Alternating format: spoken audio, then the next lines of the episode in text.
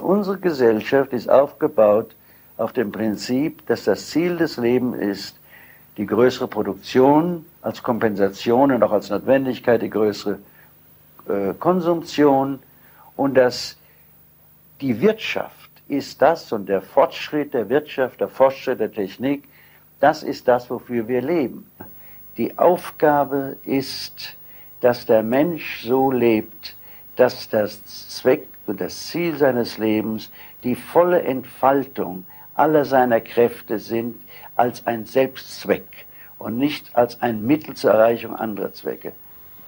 Ich glaube, dass heute schon sehr viele Menschen bereit sind, äh, nach einer, einem Weg zu suchen, der den Menschen befriedigt, der den Menschen respektiert und die fühlen, dass ein Leben, wo alles dem Erfolg, dem Geld, der Konkurrenz, der Ausbeutung dient, in Wirklichkeit ein Leben ist, das die Menschen unglücklich machen.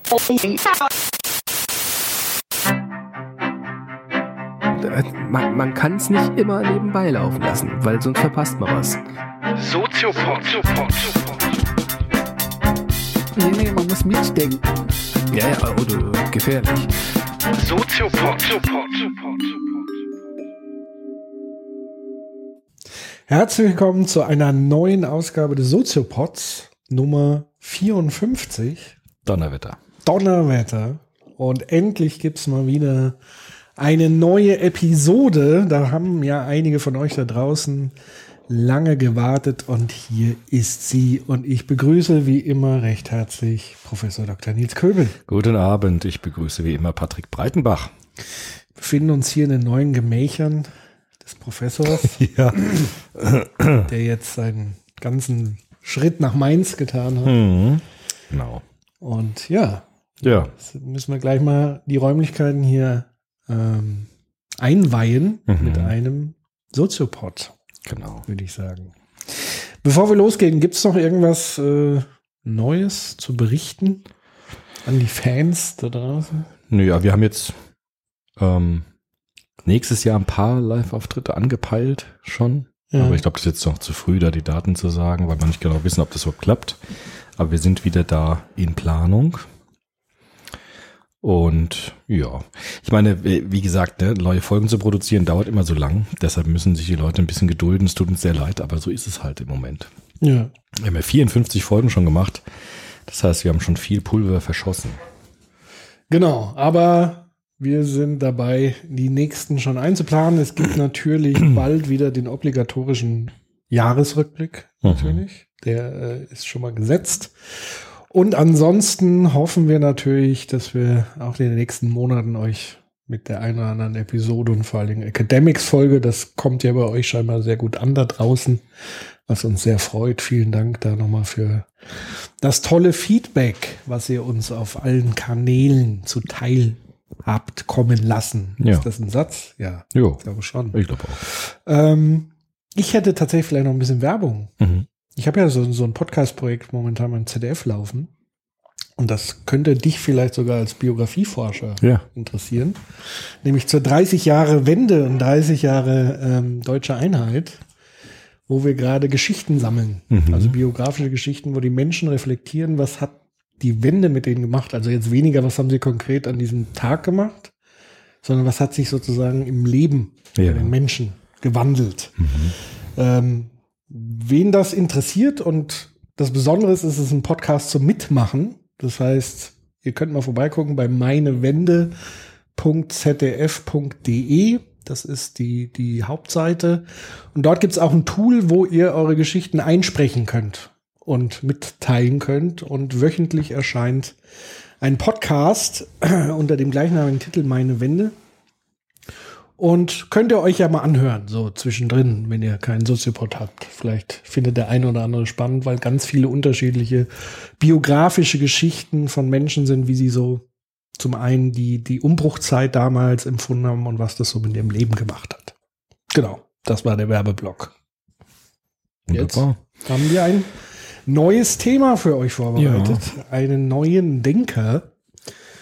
Und wen hast du Ja. mitgebracht. Wir haben ja vor nicht langer Zeit einen Soziopod gemacht in Mainz.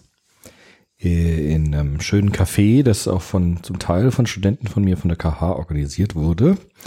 Über Erich Fromm damals, den, einen der großen Denker der Frankfurter Schule. Und das lief ja so gut, dass wir dachten, wir können daraus auch mal eine richtige Soziopod-Folge machen. Deshalb würde ich vorschlagen, heute nochmal über Erich Fromm zu sprechen und zu erklären, was dieser doch sehr klassische Sozialpsychologe, Soziologe, Philosoph so alles gesagt hat. Und das passt ja zum voll und ganz in den aktuellen Zeitgeist rund um Fridays for Future, würde ich mal Ja. sagen, beispielsweise, aber auch generell die immer wieder so ein bisschen aufpoppende Kapitalismuskritik auch. Ja, genau. Und ja, ich, ich bin sehr gespannt. Genau, Ich also- vom, wo fangen wir an? Ja, mit Erich Fromm begeben wir uns wieder in die alte Frankfurter Schule, die im Soziopod ja schon ganz oft so auf dem Tisch war. Das heißt, wir die großen Namen Adorno, Horkheimer, dann aber auch eben Herbert Marcuse, Walter Benjamin und Erich Fromm. Das sind so drei Namen, die man ein bisschen vielleicht manchmal vernachlässigt gegenüber den großen Adorno-Horkheimer Werken. Und Erich Fromm ist auch einer dieser Mitarbeiter im Institut für Sozialforschung ähm, gewesen, ist 1900 geboren, 19, äh, 1980 verstorben und war in den 30er Jahren am Institut für Sozialforschung und hat dort gearbeitet. Erich Fromm kommt vielleicht ein bisschen weniger von Karl Marx her, wie jetzt Mhm. Adorno und Horkheimer, sondern stark von Sigmund Freud.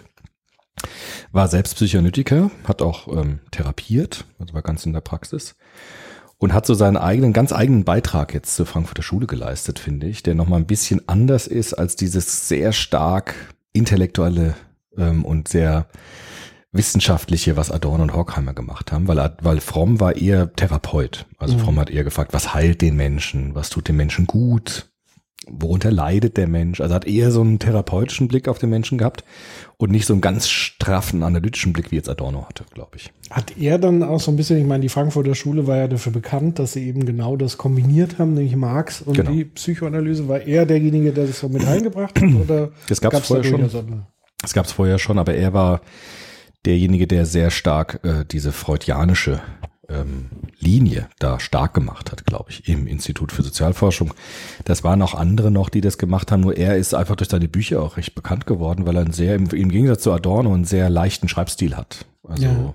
sein berühmtestes Werk Haben oder Sein, das wir heute ein bisschen besprechen wollen, aber auch das andere Werk, Die Kunst des Liebens, kann ich auch sehr empfehlen.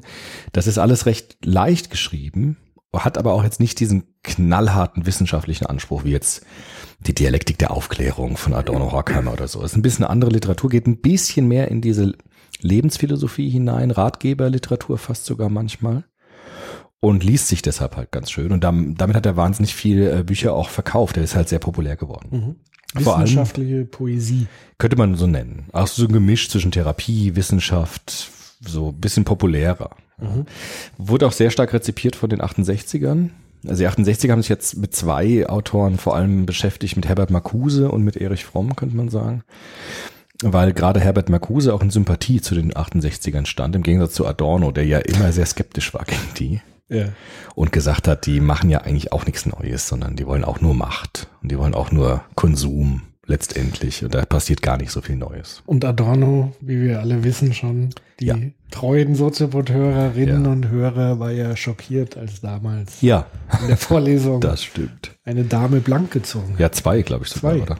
Das hat er nicht so verkraftet. Das hat er nicht verkraftet und Adorno war in den 68er Zeiten auch schon ganz woanders. Der hat sich da eigentlich schon in eine ziemlich rabenschwarze Philosophie zurückgezogen und war da sehr pessimistisch.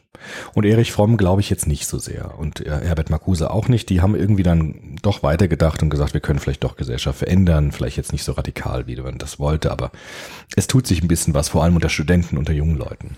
Das heißt, es waren eher die Blumenkinder in der Frankfurter. Ja, kann man fast sagen. Also auch die, die so Hoffnungsträger waren vielleicht sogar, die auch so eine Theorie nochmal nicht ganz, wie gesagt, nicht ganz so äh, wissenschaftlich gemacht haben, aber doch so vielen Leuten inspiriert haben, glaube ich, auch in, in dieser Zeit. Ja. Ja. Sein Werk Sein Werk, wir würden uns auf Haben und Sein konzentrieren. Das ist 19, oder sein, oder? Äh, haben äh, oder Sein, Entschuldigung. Ja, natürlich. Ganz wichtig. Ganz wichtig, weil das nämlich schon ein Gegensatz ist. haben oder Sein. Das ist 1976 erschienen, relativ spät, könnte man sagen. So alt wie ich. Ja, sogar ein Jahr älter als ich. Ja. Und ähm, das ist ja schon die Zeit, in der man die 68er Bewegung so ein bisschen hinter sich gelassen hat, aber noch aus diesem Geist sehr viel geschrieben und gedacht hat. Mhm. Und ähm, Erich Fromm ist insofern ein typischer Frankfurter Schüler, ähm, ist übrigens auch im Krieg in Amerika gewesen, in New York, auch im Institut für Sozialforschung, das er dann emigrieren musste unter Nazi-Deutschland. Und ist insofern eigentlich ein klassischer Frankfurter Schüler, weil er diese zwei Perspektiven verbindet, Marxismus und Psychoanalyse, und sagt, die Wurzel fast allen Übels in unserer Gesellschaft liegt im Kapitalismus. In mhm. dieser Art, wie wir produzieren, wie wir konsumieren und wie wir die Natur ausbeuten. Das ist eigentlich sein Ansatz ganz ähnlich erstmal wie bei Adorno, auch ähnlich wie beim frühen Horkheimer, zu sagen, wir sind in dem Industriezeitalter, also im Übergang 18. bis 19. Jahrhundert in eine riesige Falle reingelaufen weil wir geglaubt haben, wenn wir denn doch nur gut genug konsumieren, das heißt uns schöne Dinge kaufen können, die Schmerzen lindern durch medizinischen Fortschritt und die Welt immer stärker zweckrational kontrollieren können, dann wird uns das glücklich machen. Mhm. Das war so die Philosophie auch der Industriezeit.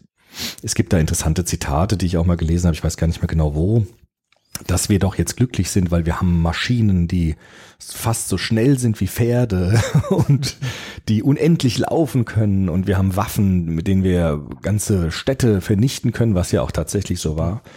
Und das war dann in, vor allem in den 20er Jahren oder auch im Ersten Weltkrieg auch schon, war das so eine Hoffnungsidee, also dass die Technik uns befreien kann. Mhm.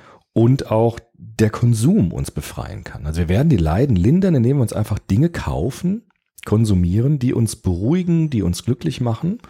Und dann sind, ist das Leben schön. Mhm. Das heißt, das war so eine, so eine Idee des guten Lebens auf der Basis von Konsum und von Technik im Grunde. Das Interessante war ja, wenn es mich nicht, also wenn ich mich jetzt nicht täusche, diese Futuristen in den ja. 20er Jahren, daraus ist ja, glaube ich, tatsächlich auch so ein bisschen der, also entweder waren die schon faschistisch mhm. oder daraus ist so ein bisschen auch diese Faschismus ja. Idee entsprungen, so die besseren, ja. die bessere Gesellschaft, die Übermenschen, dann ja. wieder in, in rückblickend auf Nietzsche, den ja. dann dahingehend zu interpretieren, zu sagen, mit dieser Technologie können wir genau. alles beherrschen genau. und im Grunde genommen auch ähm, das bessere Volk am ja. Ende sein, weil wir die bessere genau. Technologie haben und die Macht und so weiter und genau. so fort. Also die vollkommene Kontrolle der Lebensverhältnisse würde man das nennen. Und ähm, daraus hat sich nach Fromm, ähnlich wie das die anderen Frankfurter Schüler auch gesagt haben, eine Ideologie entfaltet, die unsere Gesellschaft eigentlich einer Verwertungslogik unterziehen. Also ganz deutlich hat das Adorno ja im Kunstbetrieb gesehen, in seinen berühmten Schriften zur Kulturindustrie, ja der Begriff, den er vor allem geprägt hat, wo er gesagt hat, dass eigentlich das Wertvolle, was wir Menschen doch haben, also Kunst, Kultur, Literatur, alles das, was wir jenseits eigentlich von Arbeit und Fleiß machen, sondern wirklich aus intrinsischen Motiven heraus gestalten, schaffen, könnte man sagen, dass das jetzt wieder dem Verwertungszwang unterworfen wird, indem es eine Industrie herausbildet, die Kulturindustrie, die jetzt damit Geld verdienen will und die jetzt einfach schaut, welche Kunstwerke verkaufen sich am besten und dort auch eine Logik hineinkommt in die Welt der Kunst und der Kultur, die äh, auf Profit basiert.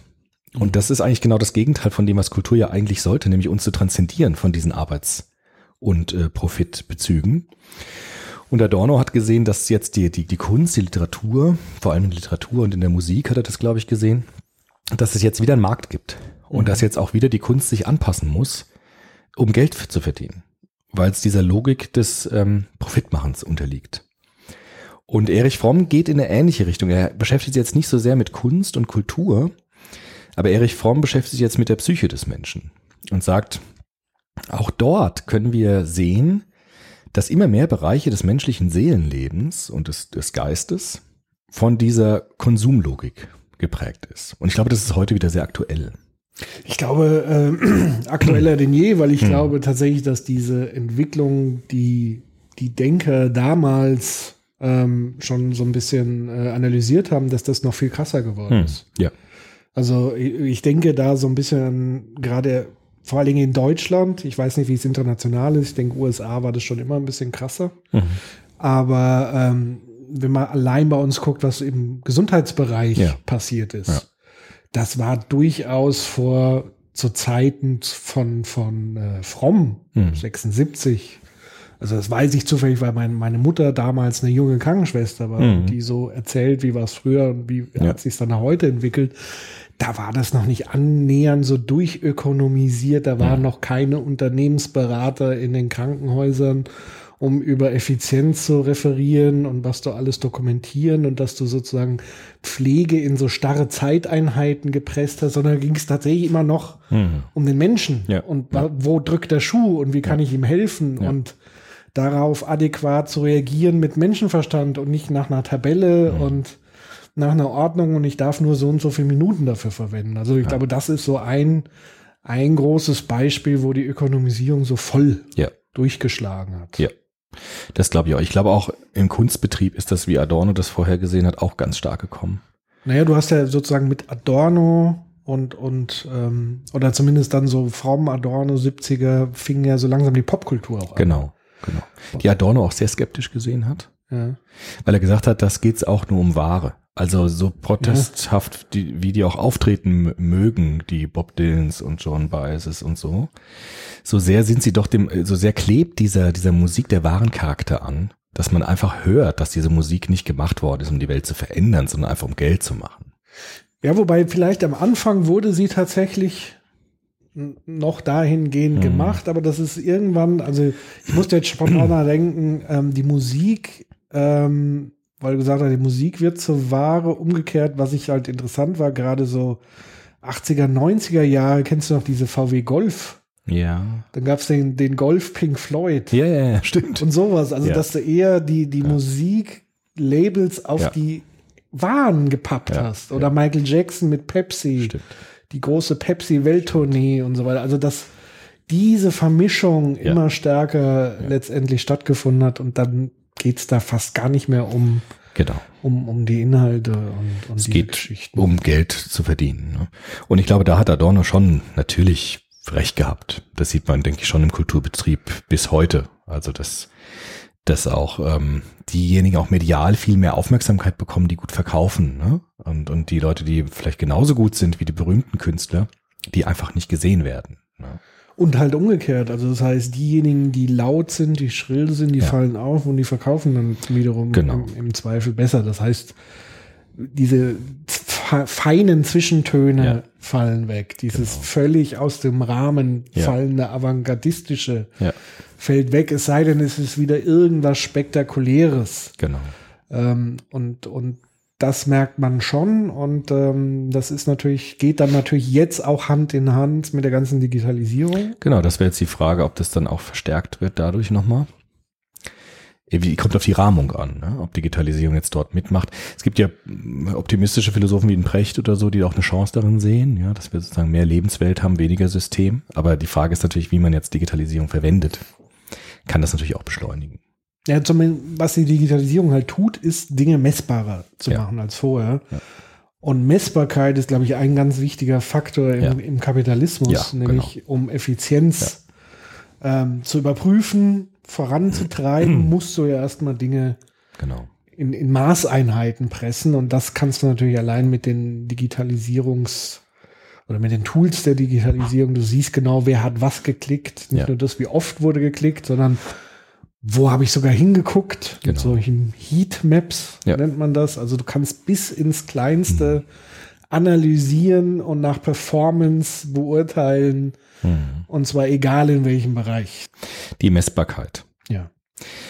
äh, vielleicht kurz, also jetzt haben die versucht, die, die kritisch, also die kritische Theorie der Frankfurter Schule hat jetzt versucht, dieses Problem ganz unterschiedlich zu fassen. Ich habe schon gesagt, Adorno war vor allem im Kulturbetrieb unterwegs. Jürgen Habermas hat das dann später in den 80er Jahren den Unterschied zwischen System und Lebenswelt genannt. Also Lebenswelt ist das, was wir jenseits von Profit und Gewinn machen, zum Beispiel Freundschaft, Liebe, Familie. Und äh, System ist eben die Zweckrationalität. Und er hat es ja dann gesagt, dass das die Systemwelt ist eher die zweckrationale Welt, also Profit und Gewinn und Strategie. Und die Lebenswelt ist eher die Welt des kommunikativen Handelns. Ja? Also äh, wo es darum geht, zu kommunizieren um seiner selbst willen und wo man mit der ganzen Person gewissermaßen äh, drinsteht. Und äh, Fromm hat jetzt eigentlich einen ähnlichen Begriff. Der ist jetzt nicht so schön ausdifferenziert wie bei Habermas, finde ich, mit dieser System-Lebenswelt-Debatte, die er auch mit Luhmann dann geführt hat, ne, der Habermas. Sondern Erich Fromm bricht es ein bisschen plakativer runter. Und er sagt, es gibt zwei Elemente, nämlich das Haben und das Sein. Das klingt schon so ein bisschen philosophischer, klingt auch vielleicht ein bisschen poetischer, wie du gesagt hast. Meint aber eigentlich was sehr ähnliches. Nämlich, es gibt die Welt, in der es um das Haben geht, um das Konsumieren geht, um das Besitzen geht. Das ist zum Beispiel, wenn wir uns Dinge kaufen, von denen wir glauben, dass sie unser Leben bereichern, oder wenn wir ähm, arbeiten gehen, um Geld zu verdienen und nur dafür. Das heißt, diese ganze Welt von Arbeit und Konsum, das ist diese Welt des Habens. Also ich möchte etwas besitzen, ich möchte etwas haben, ich möchte etwas konsumieren. Und demgegenüber gibt es die Welt des Seins, wie er sie nennt. Und die Welt des Seins ist, ähm, ja, da geht es um Dinge, die man nicht kaufen kann. Liebe zum Beispiel. Oder auch so etwas wie Bildung. Also was macht etwas mit mir? Und wie möchte ich in dieser Welt sein? Und er sagt, zwischen diesen beiden Elementen des Menschen gibt es einen ganz äh, starken Widerspruch. Und äh, das Haben hat in unserer Gesellschaft, sagt Erich Fromm, die Oberhand gewonnen. Also wir reden in öffentlichen Debatten und Diskussionen immer mehr um das Haben. Also nicht nur in der Wirtschaft, auch in der Politik. Selbst in der Schule geht es immer nur um Leistung, um Bewertung, um, um Schaffen. Mhm. Und er sagt, das ist einer der ganz großen Grundprobleme unserer Gesellschaft, der westlichen kapitalistischen Gesellschaften, dass wir diese, dieses Habenselement des Menschen überbetonen und diese, diese Dinge des Menschen, die keinen Wert haben, weil sie eben gar nicht verrechnet werden können, weil sie auch nicht gemessen werden können, wer kann schon Liebe messen, ne? dass die eigentlich äh, zurückgedrängt werden von dieser Haben-Logik. Und das ist im Grunde ganz ähnlich, wie das dann, also finde ich zumindest ähnlich, wie das Habermas macht mit zweckrationalem kommunikativem Handeln. Und er sagt eben, es gibt diese Haben- und Seinswelt. Ist ein bisschen gröber, meint aber, finde ich, gar nicht was ganz anderes. Und in dem Buch macht er das eigentlich ganz schön in diesem Haben oder Sein, dass er jetzt verschiedene Modi des Lebens durchgeht. Man könnte sagen, lebensweltliche Aktivitäten, Tätigkeiten, Praxis. Und daraufhin abklopft, wo geht's da eher um das Haben und wo geht's da eher um das Sein.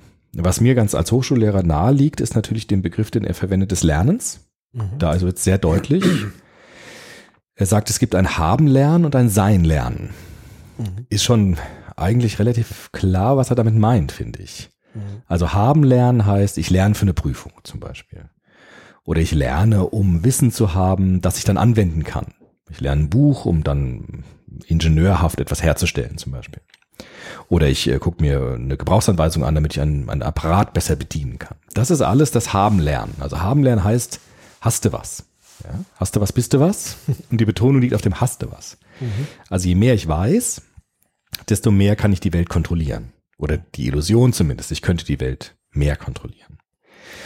Und das Sein lernen ist jetzt das, was wir, denke ich, in der Pädagogik klassisch mit Bildung bezeichnen würden. Nämlich zu lernen, um damit dann an seiner Persönlichkeit zu arbeiten. Also was das gar nicht jetzt einen direkten Zweck hat und gar nicht jetzt direkt verwertbar vielleicht ist, was aber mir einen neuen Zugang zur Welt eröffnet. Ja. Und das würde er eher als das Sein lernen bezeichnen. Jetzt muss natürlich das äh, Teufelchen ja. in mir ja, ja.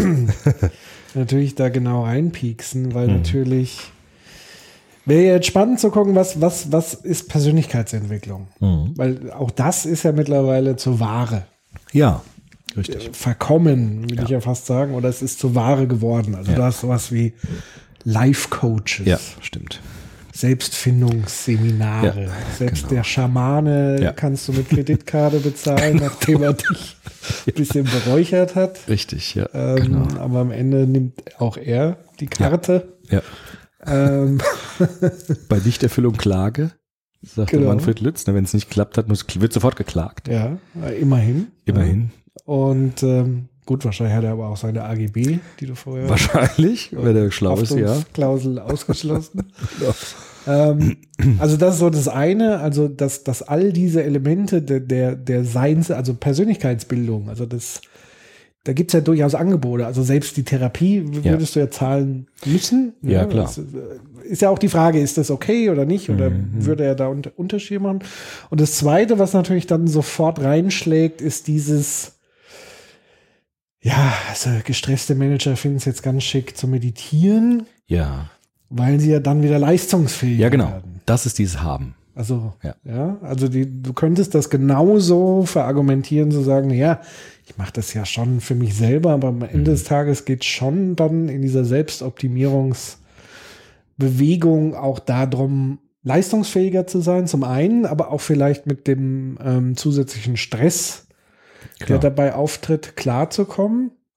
Weil ich glaube, was sich wirklich radikal verändert hat, und da ist wieder die Digitalisierung ähm, das Ding, also die unsere Smartphones, die wir die ganze Zeit äh, mit uns tragen, diese permanente Erreichbarkeit, Ja. also dieses gar nicht mehr ablegen können, das haben und in Sein kommen, sondern wir sind eigentlich im permanenten Zwischenzuständen. Ja. Wir sind immer erreichbar, Genau. beziehungsweise können natürlich, dann gibt's wieder Kurse, die man belegen kann, Digital Detox-Kurse, Mhm. Ja. wo man lernt, das. Handy abzuschalten Ja. und so weiter. Was schwerfällt Was wahrscheinlich. schwerfällt, weil zum einen ist man natürlich abhängig vom, vom System, also weil viele einfach sagen, naja, du musst einfach erreichbar sein und in Klar. gewissen Positionen denkst du dir auch, ja, okay, ich, ich kann nicht einfach, beziehungsweise in anderen Situationen, also es geht ja selbst dann wirklich runter, was heißt runter? Das ist eigentlich einer der, der wichtigsten Jobs der Welt, aber so in der Pflege und so weiter, Ja. auch da,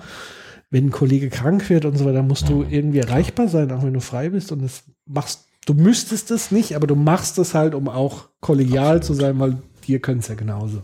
Klar. Und das ist halt das Spannende, dass dieses, die Frage, die spannende Frage ist, gibt es überhaupt noch eine Möglichkeit, das auseinander, also dieses Oder Ja. zu denken? Ja. Ja. Oder müssen wir das Und denken? Oder und, und was sagt Fromm dazu? Was ist denn überhaupt sein Tipp an der Stelle? Was, was Ja, also- man tun soll? Oder Ja, das, das ist schon interessant, weil Fromm hat ja lange vor dieser Digitalisierung jetzt ja auch gelebt und gearbeitet. Ja. Ist ja 1980 gestorben, da ging das ja gerade vielleicht so los. Ne? ja, aber nicht in dem nicht wirklich, Maße. nicht so. Ja. ne? Das hat er alles noch nicht kommen sehen. Aber er macht diese Unterscheidung noch zwischen haben oder sein. Und er würde schon, ich glaube, er hat so einen Begriff, wie ihn Peter Biri hat mit Bildung. Ne? Also diesen Begriff, äh, Bildung heißt nach dem Lesen eines Buches ein anderer zu sein als vorher. Jetzt gar nicht im Sinne von Know-how, also dass ich, was- dass ich mehr weiß oder so, sondern dass ich einen neuen Zugang zur Welt bekommen habe, der vollkommen zweckfrei ist, der aber unglaublich, der gerade deshalb unglaublich wertvoll ist.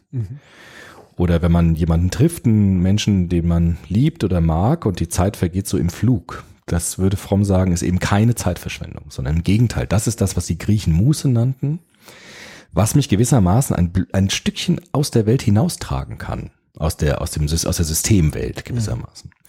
Und das ist für ihn wertvoll. Und er äh, legt den Fokus darauf, Menschen zu ermutigen, äh, mehr davon zu haben, von diesem Seinsmodus. Das heißt, das ist die Frage, warum mache ich Yoga? Also mache ich Yoga, um im kapitalistischen System äh, wieder meine Arbeitskraft zu regenerieren? Das wäre dann ja in der Systemlogik gedacht, ne, wie du jetzt eben auch gesagt hast. Oder mache ich Coaching, damit ich keinen Burnout kriege, also Burnout-Prophylaxe Oder Nachbehandlung. oder Nachbehandlung, damit ich dann wieder funktioniere? vor dem Burnout ist nach dem Burnout. das, das glaube ich, ja, das ist tatsächlich so. Oder ähm, ist es andersrum, dass ich sage, ich, äh, ich reduziere vielleicht ein bisschen meine Arbeit, um dafür dann Zeit zu gewinnen, etwas zu machen, was wirklich äh, äh, sozusagen nur für mich und meine Mitmenschen da ist. Ja. Das ist halt heute tatsächlich wahnsinnig schwer zu trennen, glaube ich. Das ist Ja, wenn ich jetzt so im Sprechen, wenn wir Mhm. darüber sprechen und ich gleichzeitig darüber nachdenke, ja, ist das schon sehr dystopisch, wo, schon, in welcher Welt wir eigentlich gerade leben, gegenwärtig. ja schon, ne? Also für uns ist es also, für, also wenn, wenn du darüber jetzt einen Film machen würdest Ja. und Fromm in den 70ern zeigen würdest, dann Ja. wird er ja, äh, weiß ich nicht, vom, vom Stuhl fallen wahrscheinlich. Also ich glaube, er wäre nicht so begeistert wahrscheinlich. Wahrscheinlich. Also ich glaube schon, dass vieles auch von dem, was er als Bedrohung gesehen hat, äh, sich verwirklicht hat. Ein anderes wäre zum Beispiel das Gespräch, sagt er. Ne? Es gibt einen Habensmodus des Gesprächs und einen Sein-Modus des Gesprächs. Also dieses Gespräch, wenn die Zeit verfliegt und man diskutiert, einfach weil man so spannend findet, was der andere sagt und weil man so auch Lust hat an seiner eigenen Rhetorik und man macht das einfach für den Augenblick. Ne? Dann wäre das dieser Seinsmodus. Das ist sozusagen, auch wenn das dann vieles nicht stimmt oder vielleicht man oft falsch liegt, aber dieses, diese Lust am Gespräch, ja, die wir ja auch immer hatten oder haben, auch äh, im privaten Kontext. Das ist dieser Seinsmodus des, des lebendigen Gesprächs. Mhm. Und äh, das Dienstgespräch oder das Handygespräch nachts, wo man nochmal morgen früh bespricht, was man macht oder die E-Mails nochmal checkt, damit man auch ja nichts vergisst, das ist dann das Haben-Gespräch, das eigentlich auch nur auf, auf diese Zweckrationalität hinzielt und nicht um sich selbst geschieht. Und, ähm, und Fromm würde schon sagen, das, was wir heute machen, dass wir mit unseren Kindern Quality Time machen zum Beispiel, ne? das zeigt, dass die Systemlogik äh, die, die eigentliche Vorgabe gibt. Ja. Ne? Also zu sagen, wir brauchen zwar schon noch diese Lücken, aber das sind halt eben nur Lücken. Und das Eigentliche ist die Systemwelt, ist die Arbeitswelt. Zurzeit gibt's ja so mehrere Bewegungen, die so ein bisschen auch den Kapitalismus unter die Lupe nimmt, Ja. nochmal kritisch. Also wir haben die Fridays for Future Bewegung, die im Grunde genommen ja, da geht's ja jetzt weniger darum, ähm, zu sagen, mehr Sein-Zeit, Ja. aber es geht um Sein, nämlich eigentlich um, um, die, um das blanke Sein, nämlich um die Existenz. Ja, das stimmt, ja. nämlich zu sagen, der Kapitalismus oder das System, in dem wir leben, Hm. Ist ja die Frage, ob es den Kapitalismus gibt, gibt verschiedene Ausformungen. Aber sagen wir mal so, die- dieses grundlegende System, also es gibt kaum eine Möglichkeit, dass du dich der Arbeit entziehen kannst. Ja. Also du musst Geld verdienen, um zu überleben. Klar kannst du es auch irgendwie anders, aber ich sag mal, die Norm ist doch, du musst deinen Lebensunterhalt verdienen, indem du arbeitest. So ist es. So. Und dieses System, was das noch, das wäre ja alles noch okay, sage ich Mhm. mal. Also wenn das auch fair wäre, zu sagen, Leistung wird gleichermaßen belohnt, die Krankenschwester ähm, kriegt genauso viel wie der Manager Mhm. oder umgekehrt, weil im Grunde genommen investieren sie alle jeweils gleich die Arbeitszeit. Sie haben sogar gleiche Verantwortung. Da Mhm. geht es manchmal um Leben und Tod, bei den anderen geht es um Existenz der Mitarbeiter und so weiter. Also was so ein bisschen eher aus den Fugen geraten, also das System an sich ist nicht so das Problem mit Geld und so weiter und Leistung, sondern eher wie das mit zweierlei Maß gemessen wird, das eine und das, ich nenne es ja immer, der Teufel scheißt auf den größten Haufen. Ja. Also das ist so die, die Logik im Kapitalismus auf den Punkt gebracht, Ja. nämlich wer viel hat, dem wird Ja. viel gegeben. ja. Bourdieu, ne? Genau. Genau. Ähm, deswegen musste ich jetzt wieder so, ich wusste nicht, ob ich mich aufregen soll, drüber lachen soll, wo, wo Christina Schröder so einen Artikel geschrieben hat, so die Reichen haben, sind nicht schuld, dass die Armen arm sind. Hm. Äh, das ist natürlich Käse. Also ne, natürlich sind sie jetzt nicht indirekt schuld, dass die anderen arm sind, aber dann nicht zu erkennen, dass wenn ich in eine reiche Familie geboren werde, ganz andere Chancen habe als andere. Ja. Ähm, das dann auszublenden, ist halt mehr als fahrlässig. Das ist schon dumm, ähm, wenn man so will. Und das eine hat natürlich mit dem anderen zu tun, nämlich Bourdieu. Ja. Äh, welche Startbedingungen habe ich? ja, klar. in welche Gesellschaft werde ich hineingeboren, in welches Milieu werde ich reingeboren und, und selbst wenn ich mir den Arsch aufreiße und, und 15 Stunden als Paketfahrer unterwegs bin, werde ich nie auf den grünen Zweig kommen. Nee, das stimmt. Und das ist, und das ist einfach krass. Also Ja. das ist kein Wünschens, also wenn man im Sinne von Menschenwürde denkt, kein sinnvolles Mhm. System. Plus dann der Umstand, um Fridays da noch den Bogen zu kriegen, Mhm. dann noch ein System zu haben, wo wir unsere Umwelt sozusagen permanent kaputt machen Ja. und uns selber damit ins eigene Fleisch Ja. langfristig schneiden. Ich meine, gut, was Frau Schröder gemeint hat, war vielleicht auch diese Art, man darf jetzt nicht einzelne Menschen dafür verantwortlich machen, dass es Armut gibt und dabei die Systemperspektive aus dem Blick verlieren. So könnte man ja ihr, ihr Wort auch deuten. Also sie reichen sie jetzt nicht direkt schuld daran, dass Leute arm sind, aber dieses System, was wir haben, produziert eben reiche Leute und, und äh, arme Leute. Ja, ist ja immer die Frage, wie komme ich zu Reichtum? Gut, das ist aber nochmal eine dritte Frage. Naja, aber das hängt, also wenn du quasi die Logik hast, wann wird jemand reich, wenn er die Arbeit, also das wäre ja wieder die reine Marxische äh, Theorie, zu sagen, ich, ich bündle die Arbeitskräfte Ja. anderer Leute und schlage als einzelner Profit heraus. Ja, genau. Und das ist aber ich die Fäden zusammenführe. Genau. Aber das, auch das ist eine systemimmanente Logik, würde Ja. Marx sagen. Apropos Marx, also Ja. der Fromm geht jetzt ja auf die Suche nach Autoren, die jetzt dieses Haben und Seins Problem schon früh erkannt haben und er trifft natürlich auf Karl Marx. Ja. Wahrscheinlich aber auch würde der Kant jetzt sagen, gut, er hat ja auch mit dem Denken angefangen, das ist also kein Wunder, dass er das jetzt findet, ja. Also die, die a priori Kategorien. Aber er sagt, Karl Marx hat eben dieses, diesen Grund, diese Grundhaltung des Kapitalismus schon sehr früh erkannt. Also diese Habenslogik des Kapitalismus. Dass wir eigentlich nicht nach Bedürfnis produzieren, sondern nach Profit. Also das ist ja die Logik des Kapitalismus. Also wir schauen gar nicht danach, was, was macht den Menschen glücklich? Also was, was braucht der Mensch und was, ähm, wie kann der Mensch in seiner Welt so leben, dass er nachhaltig leben kann und lange und glücklich leben kann? Sondern der Kapitalismus fragt eigentlich nach Profitmaximierung. Also wie kann ich am meisten, wie du es eben sagtest, am meisten Geld und Profit am Ende herauskriegen? Und durch welche strategischen Haltung kriege ich da am besten Profit raus? Das ist ja im Grunde so die, die Grundlogik. Und Karl Marx war ja schon ganz früh auf der Seite, äh, zu sagen, das Sein bestimmt das Bewusstsein. Also wenn dieses System so ist, dann wird sich das niederschlagen in unseren Bewusstseinsstrukturen. Und es entsteht das, was Adorno auch den kapitalistischen Menschen genannt hat. Der gewissermaßen von dieser Logik, ich weiß nicht, ob Adorno das jetzt gesagt hat mit dem kapitalistischen Menschen. Nee, das war der Marcuse. Und der hat es auch, der entfremdete Mensch. Entschuldigung. Ja. Der entfremdete Mensch. Der diese Habens- und Profitlogik ganz in sich aufgenommen hat und auch seine privaten Beziehungen so strukturiert. Also der die Kinder auch nur noch danach fragt, was sie leisten können. Ob sie gut sind in der Schule oder ob die Freundin auch schön genug ist. Ja, mhm. oder ob ich, wie ich es neulich gelesen habe, ähm, da hat ein, ein Mann eine neue Frau gehabt und nannte das ein Upgrade. ja, also okay. das ist ja schon extrem bizarr. Ja. Also wie, sagen, ich brauche das neue iPhone. Genau, also ich brauche ein Upgrade meiner Freundin und dann habe ich eben eine andere. Ja. Und äh, Marcuse und auch Fromm würden sagen, das ist eigentlich, kann man das den einzelnen Menschen gar nicht so sehr vorwerfen, weil es ist eigentlich eine Folge dieser Sozialisation in dieses System hinein, in dieses Arbeitssystem hinein, das uns einfach äh, die, die Illusion äh, macht, wenn du dich dieser Systemlogik hingibst, wirst du glücklich. Ja. Und Erich Fromm äh, sagt, genau das Gegenteil ist richtig. Weil diese Systemlogik des ähm, Habens, das ist wie Salzwasser trinken. Also es hört nie auf. Also du wirst immer mehr haben wollen. Und wenn du schon was hast, wirst es im nächsten Jahr was Neues geben, was dann wieder das deines veraltet erscheinen lässt und du willst wieder das Neue haben. Ja. Und diese Spirale, sagt Fromm, kann nur in eine Richtung gehen, nämlich abwärts. Also, dass wir die Natur ausbeuten, dass wir unsere Lebensgrundlagen vernichten und innerlich immer, immer leerer werden. Und das führt ihn zu diesem Widerspruch zwischen Haben und Sein. Also er würde sagen, je mehr du hast, also je mehr du konsumierst, je mehr du in dieser Logik dich hineinbegibst, umso leerer wirst du innerlich, umso ausgehöhlter wird dein Seelenleben eigentlich sein.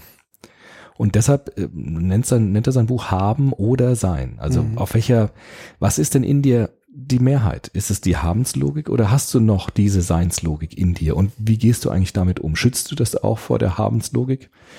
Oder lässt du diese Habenslogik immer mehr das okkupieren oder, oder kolonialisieren, wie das der Habermas dann sagen würde? Mhm. Das erinnert mich gerade jetzt so ein bisschen an, an, ähm, an die Neurowissenschaft mhm. tatsächlich, wenn man jetzt mal da schaut, was, was ist so Glück. Ja. Ähm, und da gibt es ja äh, zwei Arten, nämlich so, ähm, ich sag mal, den Dopaminkick. Mhm. Das ist der schnelle Kick. Ja. Das ist das, was du auf Facebook kriegst, wenn du ein Like bekommst ähm, das ist äh, das, wenn du äh, äh, Drogen nimmst, wenn du äh, Computerspiele spielst, wenn du ein Glücksspiel machst. Dieser schnelle, schnelle Belohnungsreiz mhm. quasi. Und dann gibt es ja so dieses eher dieses Serotonin, mhm. was ja eher so ein dich gesettelt, mhm.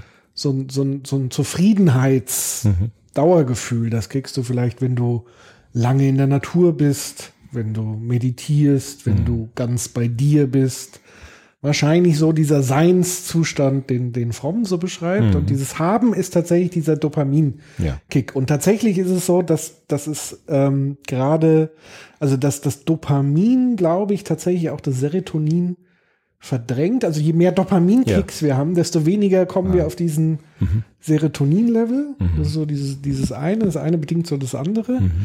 Ähm, und ähnlich wie dann natürlich bei Drogen ist, äh, so eine gewisse Toleranz, du musst die Kicks also immer wieder mhm. steigern, ja. um, um dieses Glücksgefühl zu haben. Und deswegen das äh, ganz aktuell das Interessante, was ich gelesen habe in Silicon Valley, mhm. die ja so die, die großen Vorreiter der Digitalisierung und so weiter war, die bieten jetzt so ähm, Dopaminfasten an. Ja, also wo sie, naja, die nehmen sich dann ein, zwei Tage bewusst vor, eben keine Handys zu hm. benutzen, hm. eben nicht diese schnellen, also keine Schokolade, nichts Mhm. Süßes, also alles, was dir kein Zucker, nennen sie halt, im Grunde genommen ist es wie normales Fasten Ja. oder wie, äh, weiß ich nicht, in Klausur gehen, Mhm. ins, ins Kloster gehen, wie auch immer.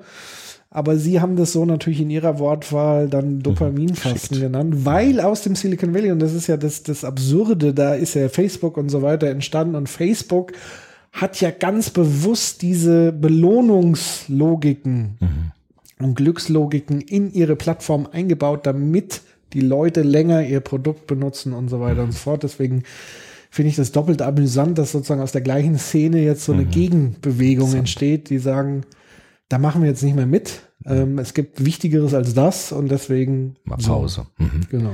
Ja, interessant, weil, weil du sagst das mit dem Fasten und Pilgern und so. Ich meine, auch das war ja im Mittelalter oder auch in der christlichen Tradition wirklich so ein Versuch, den Seinsmodus zu erhöhen. Das sagt der Fromm auch. Der Fromm ist interessanterweise sehr ein großer Fan des Mittelalters. Okay. Also er klingt auch irgendwie äh, kurios, aber er sagt, dort gab es eben viel mehr von diesem Seinsmodus. Ich weiß nicht, ob das eine Verklärung ist des Mittelalters. Wahrscheinlich schon auch ein bisschen. Kommt natürlich auf an, wer du im Mittelalter warst. Genau. Ja, Also ich habe neulich so eine alternative Stadtführung mitgemacht ja. in Frankfurt.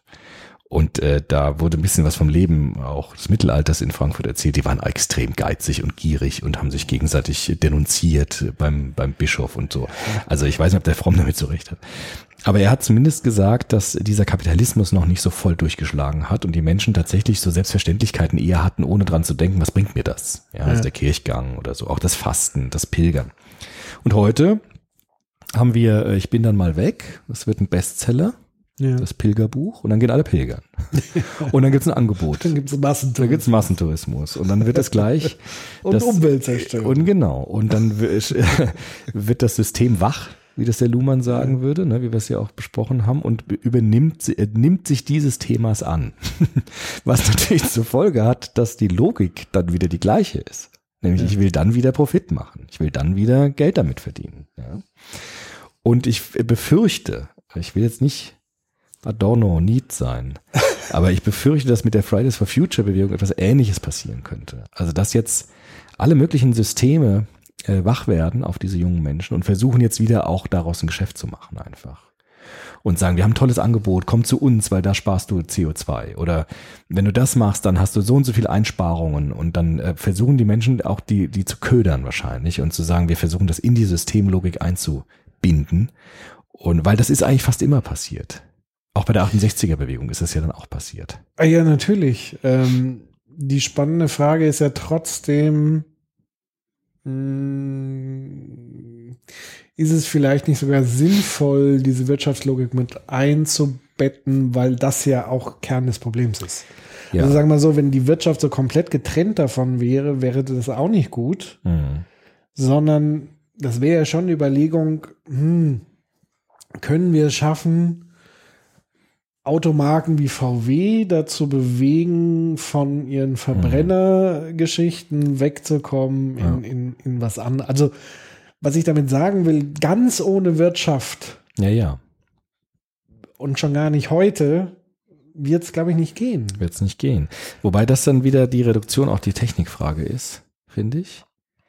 Und das ist ja genau das, was jetzt passiert. Also jetzt äh, wird die Wirtschaft Ja, solange, solange wir, sagen wir so, das ist ja das eigentlich Interessante. Also der, der, der, das ist das, wo, wo, wo sich das System ja gerade reibt, ist nämlich äh, diese ganze Forderung nach Verzicht. Ja, Da wird es jetzt ja spannend. genau. Da wird's ja dann, kommt zu den Seins. Weil wenn wir jetzt alle äh, Bäume produzieren und verkaufen, Ja. die wiederum CO2, oder das ist ja die Forderung von vielen Politikern, sag ich mal, eher aus konservativen Lagern und ähm, wirtschaftsorientierten Lagern, die sagen, ja, wir brauchen ja nur technische Innovation, Ja, ja, dann kriegen genau. wir das irgendwie gelöst, wir müssen einen anderen Motor einbauen, aber langsamer fahren, weniger genau. fahren, weniger fliegen, weniger, Das wollen wir dann doch nicht. das äh, auf keinen Fall. Geschweige denn die Grundlagen unserer Produktion sich anzuschauen. Genau. Und überhaupt mal zu hinterfragen, ob dieses Wirtschaftsdogma, äh, dieses Wirtschaftswachstumsdogma Genau. überhaupt ein, eine Prämisse ist, der wir einfach blind weiterhin folgen sollten. Also zu sagen, wenn das Grundprinzip des Lebens soll sein, wir sollen immer mehr konsumieren Mhm. können, Mhm. müssen, sollen, kann ja nicht auf Dauer wirklich nachhaltig. Also das an sich ist nicht nachhaltig. Und jeder, der sagt, das wäre. Nachhaltigkeit wäre möglich, ist es nicht. Also mir scheint das auch sehr fragwürdig zu sein. Und weil du es gesagt hast mit Verbrennungsmotor, da ist jetzt wieder die Frage, also wollen wir eine neue Technologie haben? Das wäre die Habenslogik, Technologie. Oder wollen wir unser Leben ändern? Unsere Lebensweise ändern?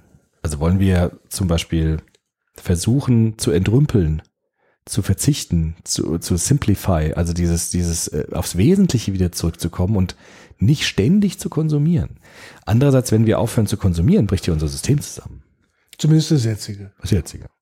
Und äh, das ist jetzt eine spannende Frage. Ich finde es gut, dass Fridays for Future zum Beispiel jetzt sich nicht einer Partei angeschlossen hat und zu sagen, also wir übergeben das jetzt irgendwie in eine politische Systemlogik. Ob sie es bei der Wirtschaft auch macht, ich hoffe es sehr. Aber ich sehe diese, diese Gefahr, dass jetzt ähm, diese Logiken greifen und äh, diese Bewegung dann einge eingenordet wird in die Systemlogik. Und das wünsche ich dieser Bewegung nicht. Ich wüsste aber auch nicht, wie man dagegen vorgehen sollte. Kannst du ja nicht. Genau. ja, ne? Aber das sind jetzt so Fragen.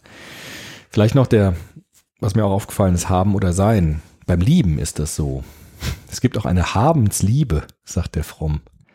Die Liebe, die besitzen will.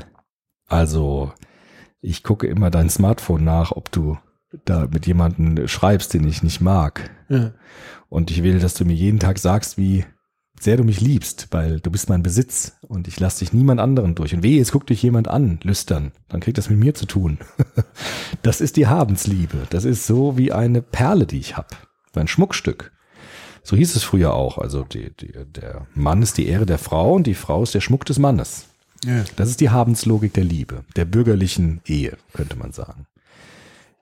Du bist beim Besitz. Und die Seinsliebe ist, äh, sich am Glück des anderen zu erfreuen. Ja. Auch wenn das vielleicht was ganz anderes ist als das, was ich im Sinn habe. Sondern tatsächlich ähm, den Schritt auf den anderen zu machen, unabhängig von der Frage, was habe ich davon? Und das, äh, da sind wir eigentlich erst in dem Bereich der wirklichen Liebe, sagt der Fromm, weil das transzendiert uns von, das, das, das lockert uns von uns selbst ab Ja. und führt uns tatsächlich in eine Weite hinein, die wir nicht hätten, wenn wir ständig an uns selbst gekettet wären und den anderen an uns dann mitketten. Ja. Und auch dort gibt es Haben und Sein. Auch in der Liebe, im Gespräch, im Lernen, in der Religion hat er das gesehen. Es gibt die Ablassreligion, also ich zahle Geld und kriege dafür Sünden vergeben, das ist die Habenslogik, das ist ja wie Konsum. Ja. Und es gibt natürlich das Leben von Franziskus oder so, die tatsächlich äh, versucht haben, das Sein tiefer zu ergründen in ihrer Spiritualität. Der moderne Ablass ist ja übrigens dann tatsächlich äh, beim Fliegen Ja, die äh, Kompension, CO2, Ja. also Ja. überhaupt Ja. CO2 äh, Börse. das ist Also ja auch die Börse ist ja wieder. Also ist wieder die Logik. Das hat ja ne? wieder auch was religiös Absurdes eigentlich an dem Ja. Punkt. Ja. Also Zu sagen, erstmal sündige ich, aber dann zahle ich wiederum Geld, Ja. um das wieder irgendwie gut zu machen. Was ja sehr seltsam ist. Das ist halt einfach die gleiche Logik wieder. Ne? Ja, anstatt sozusagen auf die Sünde zu verzichten. Ja. Aber gut, das äh, Genau, ist das in der ist- Religion ja oft dann auch nicht der Fall. Genau, weil auch die Religion ist oft durchzogen von der Habenslogik, sagt Ja. der Fromm. Ne? Ja, die Sünde ist ja sozusagen die Ja, manifestierte, das manifestierte Haben so ein bisschen. ja, oder? könnte man sagen. Oder zumindest der Umgang damit, wenn man da Geld dann nimmt, dann ist man wieder voll in der Habenslogik drin. Ja. Aber ähm, ähm, Fromm sagt, in den Religionen sieht er eine Chance tatsächlich. Also da ist er ein bisschen anders als die, als viele andere Vertreter der Frankfurter Schule, die sich ja eigentlich vom Religiösen ziemlich gelöst haben, die auch damit nicht mehr viel zu tun haben wollten, soweit ich das jetzt sehe. Und das Religiöse oder das Spirituelle? Ja, das, also ich würde schon sagen, das Religiöse. Also, Adorno, Inklusive der Institutionen, weil da würde ich ja. Ja. schon hart widersprechen. aber Adorno, glaube ich, würde auch gerade die institutionalisierte Religiosität, zumindest der späte Adorno, würde sagen, das ist alles Teil des Problems und nicht Teil der Lösung. Das ist Teil der, der Entfremdung des Menschen. Ich glaube schon, dass er das so sagen würde. Aber da bin ich mir jetzt nicht so sicher. Also da müssen Adorno-Spezialisten jetzt nochmal intervenieren, ob das so ist. Ich meine, das bei Adorno so verstanden zu haben, dass er mit Religion, vor allem im institutionellen Sinn, dann nicht mehr viel anfangen kann. Ja, was ja auch logisch wäre, also wenn du jetzt guckst, die Prachtbauten vieler Kirchen oder Religionsgemeinschaft vom Buddhismus zum äh, äh, Christentum, wo halt Prachttempel und so weiter, wo halt ja wirklich was Materielles manifestiert ist, wo Ja. man, wo man ja auch sagen könne, warum? Äh, Zur Ehre Gottes. Wirklich, ja, gut. Ja gut, es gibt schon diese tollen Kathedralen, ne, wo man sagen kann, dass da kulminiert halt vieles. Ne? Die Macht der Herrscher natürlich, der Päpste, Ja, aber auch vielleicht die Anbetung.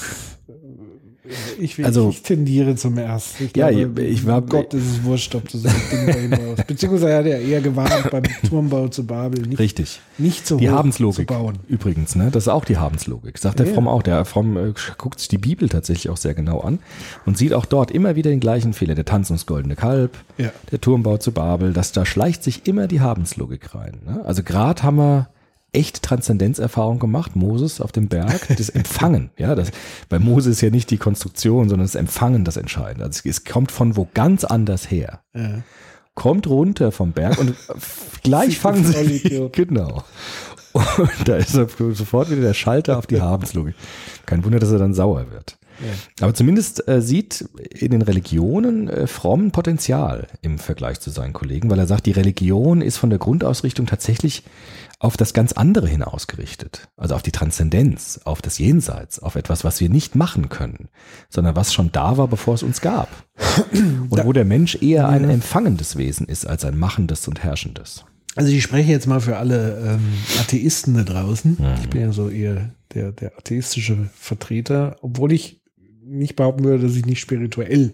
Genau. Deswegen würde mir jetzt der Begriff des Spirituellen viel mehr liegen, weil das Spirituelle befindet sich zum Beispiel auch in der völlig rationalen Wissenschaft. Ja, Weil du nämlich über so Leitfragen eigentlich Ja. auch in die Wissenschaft gehst. Also mit sehr idealistischen Leitfragen zum Teil. Klar gibt es auch Leute, die Wissenschaft nur aus Profitgründen ja.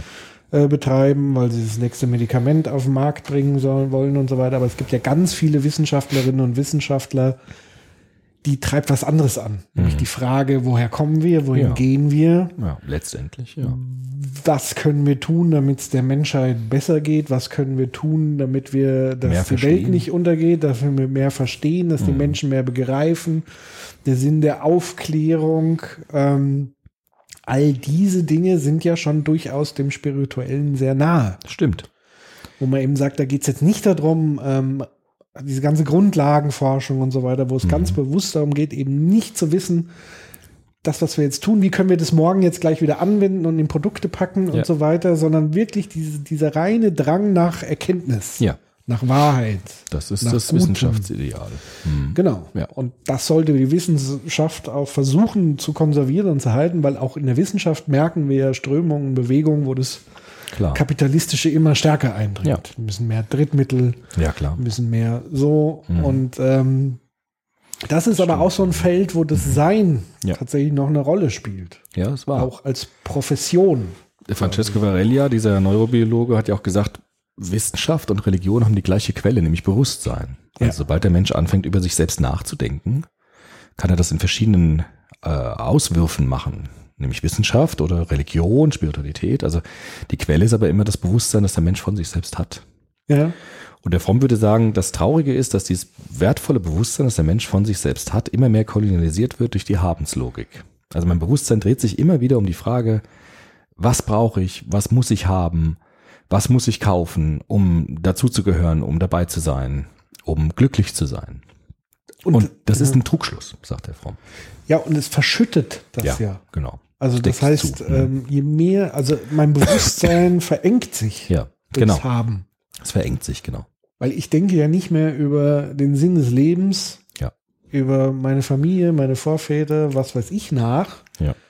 sondern ich überlege mir, welches Meeting habe ich in der nächsten Stunde, was muss ich morgen erledigen und wann ist der Jahresabschluss und, und, und so weiter und so fort. Also in diesem Hamsterrad, in diesem Mühlwerk, ähm, wo wir einfach immer nur von einem Tag auf den anderen denken und zwar Mhm. alles relativ immer jobmäßig zu Ja. gucken, dass am Ende der Gehaltscheck stimmt, wie auch ich übertreibe jetzt natürlich, das ist ja, Ja, ja. Bei, bei nicht allen so und aber schon durchaus so dieses Grund, diesen Grundtenor, wir, wir befassen uns immer mit so oberflächlichen Sachen. Auch wenn wir den Fernseher anmachen, geht es ja dann auch nur um, um diese Sachen. Wenn wir Politiksendungen angehen, Mhm. das ist alles oberflächlich. Wer hat wenn wir jetzt angucken, das, die politische äh, Landschaft äh, in Berlin, da geht es noch darum, wer hat äh, in welcher Partei das sah. Also da geht es gar nicht mehr um Inhalte, um Sie Visionen, ja. um, um gesellschaftliche Lösungen, um Konzepte, wie könnte es den Menschen besser gehen, sondern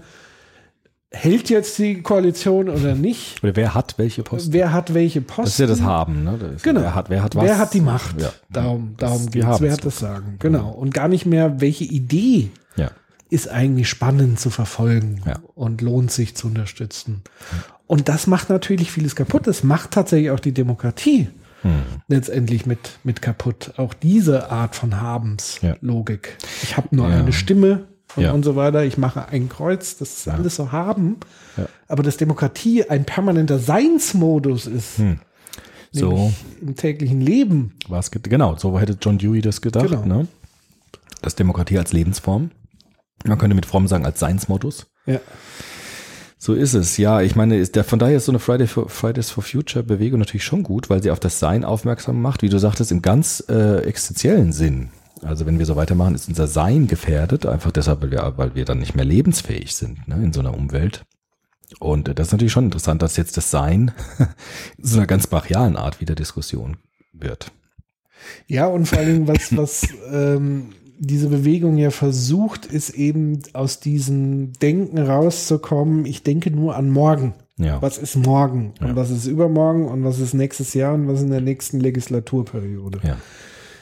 Da jetzt sagen wir, okay, es ist jetzt schon fünf nach zwölf, aber da geht es ja jetzt wirklich um, um Fragen, überleben wir die nächsten 20 Jahre? Ja. Und wer, oder wer überlebt die nächsten 20 Jahre? Und wer strömt auf diesem Planeten in welches Land, weil man flüchtet vor Ja. großen Katastrophen, die ja offenbar signifikant zunehmen, wo ich weiß nicht, wie viele Wissenschaftler haben jetzt über äh, 200, die wirklich Hm, ganz appelliert haben, das ist Ja. katastrophal. Und trotzdem hat man so das Gefühl, da wird sich jetzt Hm. um so einen kleinen Scheiß Gedanken gemacht. Ja. Also einerseits reden wir so über die Rente, die sicherlich Hm, wichtig ist, aber was nützt dir die Rente, wenn du überhaupt gar keinen Planeten mehr hast, Ja, klar. deine Rente? Das hat sich vielleicht dann von alleine einfach Ja, gelöst, die die Frage Gefahr. der Rente. Also dass diese Logik sich selbst dann ad absurdum führt. Eine andere Quelle, die Fromm jetzt auch noch aufmacht, also Religion wäre das eine, Marxismus das andere, also Marx, nicht Marxismus, sondern die Marxische Lehre. Äh, als drittes natürlich die Psychoanalyse, also Sigmund Freud, der ja auch äh, seiner Meinung nach in dem bürgerlichen Wien um die Jahrhundertwende auch gesehen hat, dass diese verklemmten bürgerlichen Werte und Normen, die diese Menschen da internalisiert haben, sie eigentlich einengen und dieses ganze Bedürfnis nach, hast du was, bist du was, welchen Stand habe ich, welche Rolle habe ich, welche Position habe ich in der Gesellschaft, dass das den Menschen unglücklich macht und er eigentlich wieder Zugang finden muss zu seinen, ja, poetisch gesprochen, zu seinen Quellen, also auch zu seinen Trieben, zu seinen natürlichen Betrie äh, Bedürfnissen, Triebregungen und eine neue Balance herstellen muss zwischen seiner Natur, die er hat, und der, gesellschaftlich, der gesellschaftlichen Wirklichkeit im Sinne von Werten, Normen, Verhaltensweisen, Erwartungen. Und dort sieht Fromm Verbündete gewissermaßen. Also Marx könnte man sagen auf der ökonomischen Ebene, der vor der Ausbeutung des Arbeiters warnt, vor der entfremdeten Arbeit, die einen innerlich aushöhlt. Und äh, Sigmund Freud, der das Ganze in der Innenwelt ausmacht des Menschen, in seinem Seelenleben, dass der Mensch okkupiert wird von Werten und Normen, die, er eigentlich, die eigentlich rational gar nicht begründbar sind, die ihn eigentlich ähm, einengen, auch unterdrücken in gewisser Weise. Und seine Hoffnung besteht in so etwas wie dem ganz anderen. Also das sieht er in Religion, im jenseitigen, eigentlich das Ausbrechen aus diesem Kreislauf. Ja. Also er glaubt jetzt auch nicht mehr, denke ich, an eine marxistische Revolution, wo dann die kommunistische klassenlose Gesellschaft, ich glaube, da war er schon, war er schon desillusioniert oder hat daran nicht mehr geglaubt. Aber er hat doch die Idee, wir müssen irgendwie aus diesem Hamsterrad raus. Das können wir nur zusammen. Also es kann nicht einfach nur jeder Einzelne, das, da kann man schon viel machen, indem man Aufklärung betreibt über sich selbst, tiefenpsychologisch oder so, über seine eigenen Motive sich klar wird. Aber im Großen können wir das nur, indem wir versuchen, anders mit der Natur, mit uns selbst zu leben. Und äh, das ist eigentlich seine Forderung. Mhm. Also nicht im Kleinen zu drehen, sondern wirklich diese Frage wieder auf den Tisch zu werfen. Wie wollen wir leben? Langfristig. Sodass die Natur nicht nur äh, zweckrational betrachtet wird, was kann ich da rausziehen und verwerten, sondern die Natur als Partner plötzlich wird, der gleichberechtigt ist zum Menschen. Als Interaktionspartner, als Gegenüber, als Begegnungsinstanz. Ja, wobei der Witz ist ja quasi, ähm, dass die Natur den Menschen gar nicht braucht. Ja, und absolut. irgendwann auch so zurückschlägt, Genau. dass sie halt mal, wie es schon so oft in äh, Milliarden von Jahren auf der Erde passiert ist, dass einfach klar. mal komplett alle Spezies mal ausgelöscht werden. Und auf Null. Und Ja. auf Null, so ein Reset. Ja, genau. Das heißt, das ist, also äh, Umweltschutz ist jetzt kein Naturschutz, das ist äh, Menschenschutz. ja, genau. Das ist egoistischer Menschenschutz. Und wenn wir das noch nicht mal erkennen, Mhm. ähm, dann haben wir es, glaube ich, auch nicht anders verdient. naja, also dann ist die, die, die Evolution der Intelligenz war dann nicht so schnell, ja, Mhm. Ja. dass die Natur dann irgendwie, ich habe euch äh, genug Zeit gelassen, Mhm. so, ihr habt es nicht gerafft. Ja. Ihr piesackt mich so lange, Jetzt mir bleibt Schluss. jetzt halt nichts mehr anderes übrig. Mhm. Sorry. Äh, Ja, genau. Aber diese, diese Hierarchisierung wieder zu erkennen, also dass die Natur uns nicht braucht. Ja, aber wie natürlich die Natur, da gab es sogar mal einen Slogan irgendwie. Die Natur braucht uns nicht, aber wir brauchen die Natur. So im Fernsehen sogar mal ein Satz, weiß ich nicht genau. Also das wieder zu erkennen, wäre für Fromm natürlich extrem wichtig. Also diese, diese, dass man sich äh, sozusagen wieder ähm, in diese Hierarchie hineinstellt und nicht glaubt, man könnte alles kontrollieren, indem man irgendwas Tolles erfindet oder macht oder durch irgendeine Technik. ja. Ja. Sondern wieder in diesen Seinsmodus zurückkommt, der Demut vor dem, was einfach, äh, wovon wir abhängen. ja. Ja. das, das finde ich ja auch das Faszinierende. Ähm, da gibt es vielleicht auch wirklich eine, eine, es wird ja immer so attestiert, aber ich glaube, da gibt es wirklich Parallelen. Es gibt ja dieses, diesen Vergleich mit Greta Thunberg, Ja. ähm, so, äh, so als religiöse Erscheinung, Ja. Figur. Ich glaube, da ist schon was dran. Weil sie zum ersten Mal als, ähm, aber diese Haltung hat, dass sie das erste Mal dieses Sein Mhm. verkörpert, was wir komplett verlernt haben. Also Ja. sie, also sie, sie tut ja alles darum, um aus diesem Haben Ja. rauszubrechen Ja. und ihr Leben so zu gestalten und fortzuleben, dass sie mit dem Haben gar nichts mehr zu tun haben will. Und sie verkörpert so dieses pure Sein. Vielleicht auch die. Sehnsucht danach. Und, ne? und die Sehnsucht danach. Und das scheint etwas bei vielen Ja. wie so eine Art Erweckung auch zu sein und Ja. die, diese, diese Leitfigur so ein bisschen Ja. vor der Nase. Also das ist ja fast so, kann man ja fast schon mit, mit ähm, Jesus als Figur. naja, der so eine komplett andere Eine Lehre nach außen. Ja. Also der sozusagen das Muster, in dem Ja. wir, in dem die Leute gelebt haben, so komplett gebrochen hat. Ja. Mit, mit der eigenen Figur, mit dem eigenen Körper, mit Mhm. dem eigenen Leben. Und das finde ich halt so faszinierend, dass plötzlich die Leute alle da drauf starren und gucken. Mhm. Was natürlich auch problematisch sein kann, weil was ist, wenn die Figur nicht mehr da ist und so weiter. Also diese Fixierung. Auf der anderen Seite ist es aber offenbar diese Kanalisierung, dieses, da gibt es jemand, der schafft es, aus diesem Ding rauszutreten, auch Dinge zu sagen, die sich andere vielleicht gar nicht mehr trauen würden zu sagen. Mhm. Ähm, und das reißt dann viele junge Menschen offenbar mit, das auch zu tun. Und so entsteht dann so ein bisschen diese Bewegung. Ja. Das, das ist faszinierend, finde ich. Ja, weil sie vielleicht auch eine Sehnsucht angesprochen hat, die schon untergründig oft da war, die aber bisher nicht so artikuliert worden ist. Ne? Weil ja, ich glaube schon viele junge Menschen, also ich will mich da nicht ausnehmen jetzt, äh, aber ich glaube schon, dass viele stark in diesem Habensmodus drin sind, einfach durch Konsum. Ja. Also ja, so erlebe ich das auch. Und da kommt wirklich eine ganz andere Bewegung hinein, die gar nicht nach dem fragt, was man hat. Ne? Und ähm, aber wie gesagt, jetzt mit mit Frankfurter Schule gesprochen, liegt natürlich jetzt die Gefahr, dass auch das wieder in die Systeme. Hä? Diese Band, wie heißt denn die? Welche? Sie haben uns ein Denkmal gebaut. Die hat so ein Lied, so ein Lied gibt's da. Weiß ich nicht. Sie haben uns oh ein Denkmal gebaut. Wie heißt denn das? Ach, weiß ich jetzt nicht. Das heißt irgendwie Denkmal. Ah, ich weiß, Ja. aber ich weiß nicht, wie sie heißen. Hier. Auch äh, ist auch egal. Aber das Ah. ist ja, das ist ja genau dieser Vorwurf. Also das Schlimmste, was uns passieren kann, ist, dass wir zu einer Marke werden. ja. Dass wir jetzt äh, in diese industrielle Produktion hineingenommen werden und damit genau das gemacht wird, was wir eigentlich kritisieren wollten. Und das ist immer die Gefahr, weil der Kapitalismus ist da extrem schlau in diesen, in diesen äh, Formen, das gleich wieder die Logik einzu, einzunorden, die sie hat.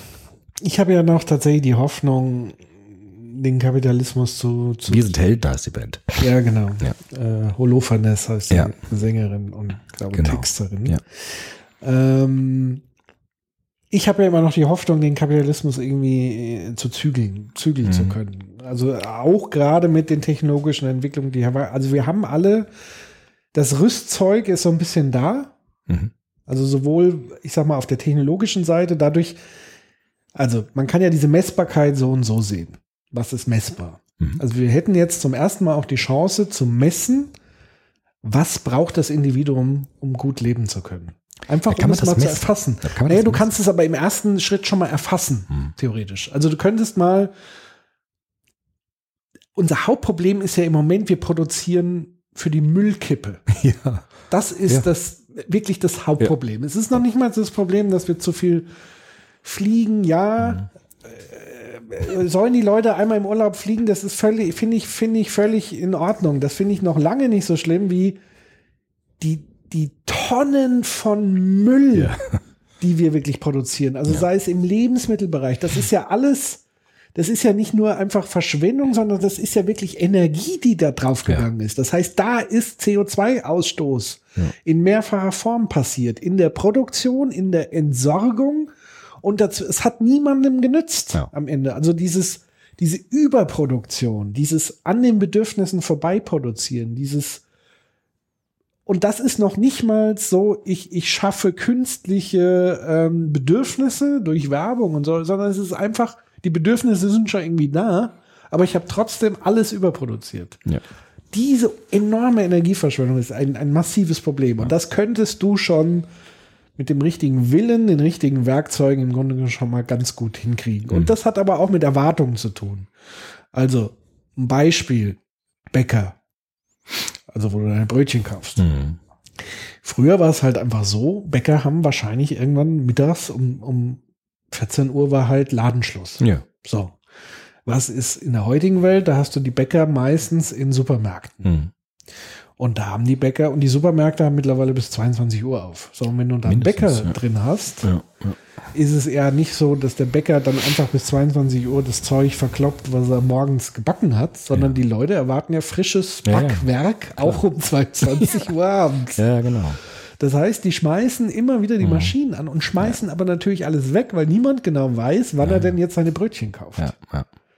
Und das nur im, im ganz Mhm. Kleinen schon. Und das gibt's tausendfach in, in anderen Ausformungen. Das ist einfach, das ist verrückt. Mhm. So, und das könntest du aber letztendlich zumindest versuchen zu lösen, wenn du es denn lösen wolltest. Und das ist aber ein Schritt, den musst du gesamtgesellschaftlich gehen. Das musst du als Konsument diesen Weg gehen, gemeinsam mit der Wirtschaft. Also du müsstest erstmal ein gemeinsames Verständnis von neuem Wirtschaften erarbeiten. Ja.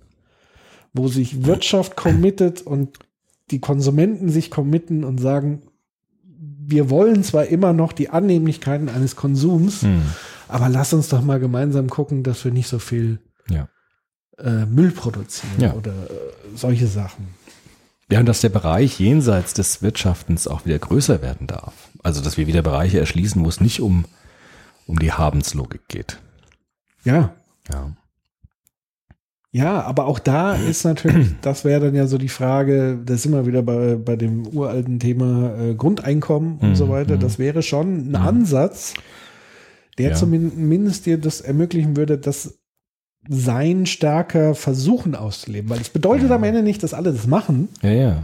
Das ist ja auch die, die große Angst der Leute, dass dann die Leute gar nicht mehr arbeiten gehen. Das Ja. wird gar nicht passieren, sondern du aber von vornherein mal so diese, diese Entlastung hast, nicht permanent darüber nachzudenken, Mhm. wo kriege ich jetzt Geld her. Das würde extrem entlasten. Aber ich glaube, das wird auch nur in der Gesellschaft gut funktionieren, indem wir Anerkennungsformen finden, auch für Dinge, die nicht messbar sind. Also, wo wir ähm, Kunst zum Beispiel anerkennen, auch wenn man sie nicht kaufen kann. Und ähm, Musik produziert, ohne zu fragen, ob man damit Geld verdienen kann, zum Beispiel. Also wenn diese Formen des, des Seinsmodus auch mehr Anerkennung finden in der Gesellschaft, dann würde, denke ich, sowas wie ein Mindestlohn schon Sinn machen. Nur in unserer Gesellschaft, die so ganz stark von diesem Haben-Modus gekennzeichnet ist, von diesem Konsum, Arbeit und Konsum, da ist der Mindestlohn vielleicht auch gekoppelt mit einer mangelnden Anerkennung, weil du kriegst halt Anerkennung vor allem in unserer Welt durch Arbeit, durch Leistung. Und wenn du wenig leistest und wenig arbeitest, ist halt die Gefahr, dass du diese Anerkennung nicht mehr hast. Und du hast das Gefühl, du trägst keinen Beitrag mehr für die Gesellschaft. Und deshalb denke ich, ist so ein, müsste eigentlich so ein Mindest, also so ein Grundeinkommen gekoppelt sein, auch mit einer anderen Form der Wertschätzung für Dinge, die man nicht kaufen kann und die man nicht messen und nicht bezahlen kann. Verstehst du, was ich meine?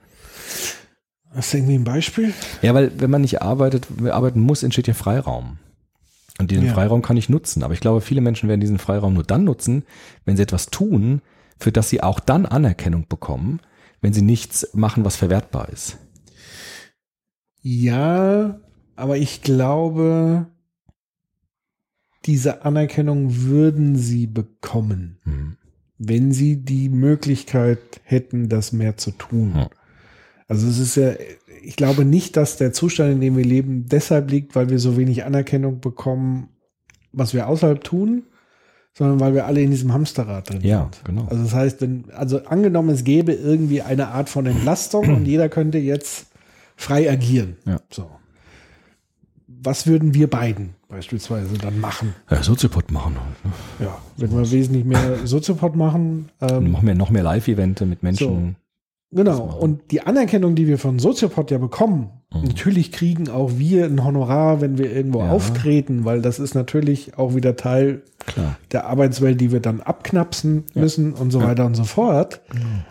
Aber unabhängig davon würden wir trotzdem eine Resonanz bekommen, eine Wertschätzung Sicherheit. bekommen mit dem, was wir tun. Aber das ist auch fast eine Ausnahme, glaube ich. Also ich habe ja auch einen Beruf, ich würde auch weiterhin unterrichten, weil mir das einfach so unglaublich viel Spaß macht. Aber da habe ich auch eine privilegierte Position. Also ich glaube nicht, dass das jeder so machen würde mit seiner Arbeit. Weißt du? Naja, aber es gibt ja, äh, ich glaube schon, dass da viel passieren würde. Der eine wird sich vielleicht dann eher politisch engagieren. So. Und, und sei es auch nur, dass er irgendwelche Plakate aufhängt. Auch da bekommt er Anerkennung. Vereinsarbeit, die ganze Vereins, wenn ich mir angucke, wie sind Sportvereine im Moment aufgebaut. Das machen Eltern. Ja. Also ich, ich sehe es ja bei uns. Ähm, der, der Trainer ist ähm, aus Eltern bestehen die Trainer. Dann äh, ist es so, dann, dann müssen jemand wasch, wäscht die, die Trikots, dann werden da Kaffee und Kuchen äh, wird dann sozusagen verkauft und, und so weiter. Ähm, das heißt, da ist jeder so involviert und dann holt auch jeder so seine, seine Wertschätzung sich, sich darüber ab. Aber die Zeit musste auch dann erstmal wieder frei haben und so weiter. Das heißt, je gestresster die Eltern sind, desto weniger können sie sich engagieren, desto nerviger wird das Engagement und desto weniger Resonanz bekommen. Also dieses so dieses dieser Teufelskreis und ich glaube einfach, wenn wenn wenn da mehr Entlastung stattfinden würde. Und ich wundere mich ja, was wo sind die Gewerkschaften? Ich erinnere mich als ich Kind war, diese, diese Aufkleber, war das ja irgendwie eine Sonne mit den. Ja, ja, 35 Stunden und so weiter. ja. Wo, wo ist das hin? Wir leben in einer durchmaschinisierten Welt. Angeblich wird alles schneller, effizienter. Maschinen übernehmen Mhm. unsere Arbeit. Warum zum Kuckuck arbeite ich trotzdem 50 Stunden die Woche? Tja. Ja, das ist Wo ja das, ist das Versprechen? das ist ja das, was der Richard David Precht eben so skizziert, ne? Also, dass die Digitalisierung Chancen bietet, dass diese jetzt nicht so beliebte Arbeit ersetzt wird durch Maschinen und dann die Menschen Freiheit haben. Ja, aber das, Das Leben zu Gegenteil leben. ist ja der Fall und das, Das ist die das Gefahr. Schlimme. Das ist die Gefahr, die darin liegt, dass es noch entfremdeter wird. Ja, beziehungsweise die Tendenz zeigt ja eindeutig, Ja. dass es entfremdeter wird. Ja.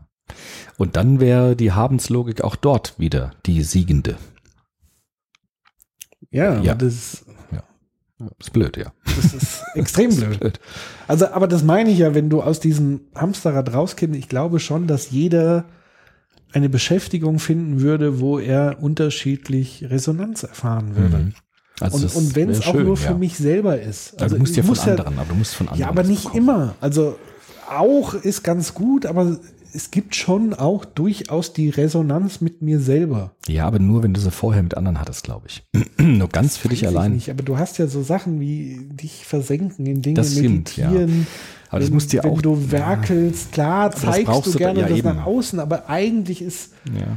Aber ich glaube, der Moment des es. Machens das, der Genuss. Aber der, der Genuss des Machens ist, glaube ich, dann groß, wenn du schon mal diese Erfahrung hattest, dass das, was du tust, nicht ganz doof ist. Weißt du? Also ich glaube, wir brauchen zuerst Anerkennung von anderen und dann können wir uns Ja. Anerkennung selbst geben. Aber auch da glaube ich, dass das so ein, so ein perverses, das ist wieder dieses Dopamin und Serotonin. Ja. Serotonin ist, wenn du dich im Machen versenken kannst, Ja. wenn du zeichnest, du vergisst die Zeit oder machst irgendwas anderes, stricken, keine Ahnung. Irgendwas, wo du dich drin versenkst. Dann hast du diesen Serotonin, Ja. Glücksflow, was auch immer, Gefühl. Das hat Dewey gesagt mit diesen Genau. Momenten. Ja. Da brauche ich niemand anders dafür. nee. So. Was aber passiert ist, wenn ich natürlich anderen was zeige und die finden es toll, dann kriege ich einen Dopaminkick. Ja. Aber ich glaube, du brauchst schon, also dieses Versenken ist, taucht doch dann auf, wenn du die Erfahrung gemacht hast, das finden andere auch gut. Also nur für dich. Das weiß ich nicht. Aber wer würde malen, wenn man immer wieder demjenigen sagt, du kannst überhaupt nicht malen? Wer bleibt dann noch dran und Das versenkt ist was anderes, weil dann kriegst Das meine ich. du, ja, aber dann kriegst du von negatives Feedback von Ja, außen. ja. Aber angenommen, du würdest gar kein Feedback bekommen Hm. und würdest, natürlich ist das ist so wie beim, beim Konditionieren, du hast Hm. eine Belohnung, also das ist eine Verstärkung, Ja. positiv wie negativ. Ja. Aber ich glaube, das beeinflusst nicht das Glücksgefühl im Tun an Hm. sich. Kann Du brauchst das nicht. Aber das ist der Irrglaube, den wir auch haben, dass wir, wir suchen permanent die Bestätigung von außen. Hm. Und gerade mit den sozialen Netzwerken, mit Daumen hoch und Ja, Retweet, das, Das ist ganz stark. pusht sich so unfassbar. und dann gerätst du in dieses Gefühl, ich komme ohne das gar Ja. nicht mehr aus. Aber das ist, Das ist dann auch eine Bullshit. Habenslogik. Ich habe so und Genau. so viel Likes, ich habe so und so viel. Genau. Ja, ist auch diese Haben. also eigentlich ist das, was du sagst, diese Resonanz von außen, das ist eigentlich die, die Habenslogik. Und das Sein wäre zu sagen, mit Mhm. mir im Einklang, mit mir zufrieden, mit dem, was, also das, was dir die Achtsamkeit lehrt, dass du sagst, allein die Atemzüge, Mhm. Ja. wenn du darauf achtest, äh, allein wenn du Geschirr spülst und darauf achtest, ist es ein Vorgang, Ja. der meditativ sein kann. Ja, wir, Ja. machen, aber ja, klar. niemand aber- lobt dich dafür, wie toll du das Geschirr äh, gespült hast. Ja, das ist, ist wahr. Übrigens aber, hast du das äh, hervorragend gespült. Ja, danke. Ja, aber man könnte auch sagen, äh, diese Seinslogik bildet sich im Menschen aus, wenn ich auch die Erfahrung mache, dass ich für etwas Anerkennung bekomme, was jetzt jenseits von Leistung steht. Also wenn ich zum Beispiel einem Kind sage, es ist nicht schlimm, wenn du nicht der beste Sportler bist, wenn dir doch das Spaß macht, was du tust. Ja. Oder wenn du Gitarre spielst, so wie ich, und nicht der beste Gitarrist bist, aber es macht dir so viel Freude, dann mach das doch weiter, weil das ist doch das Wesentliche. Und nicht sofort eine Leistungsschiene reinzieht und sagt, es ist nur dann sinnvoll, wenn du auch wirklich gut darin bist. Ja. Und äh, das, das glaube ich, wäre eine, ein Feedback oder eine Resonanz, die auf diesen Seinsmodus hin zielt, zu sagen, such nicht etwas, worin du der Beste bist, sondern suche etwas, was dir, wo du glücklich bist. Und wo du etwas findest, das du auf deine Weise machen kannst, unabhängig von der Frage, ist es im Vergleich mit anderen besser oder schlechter.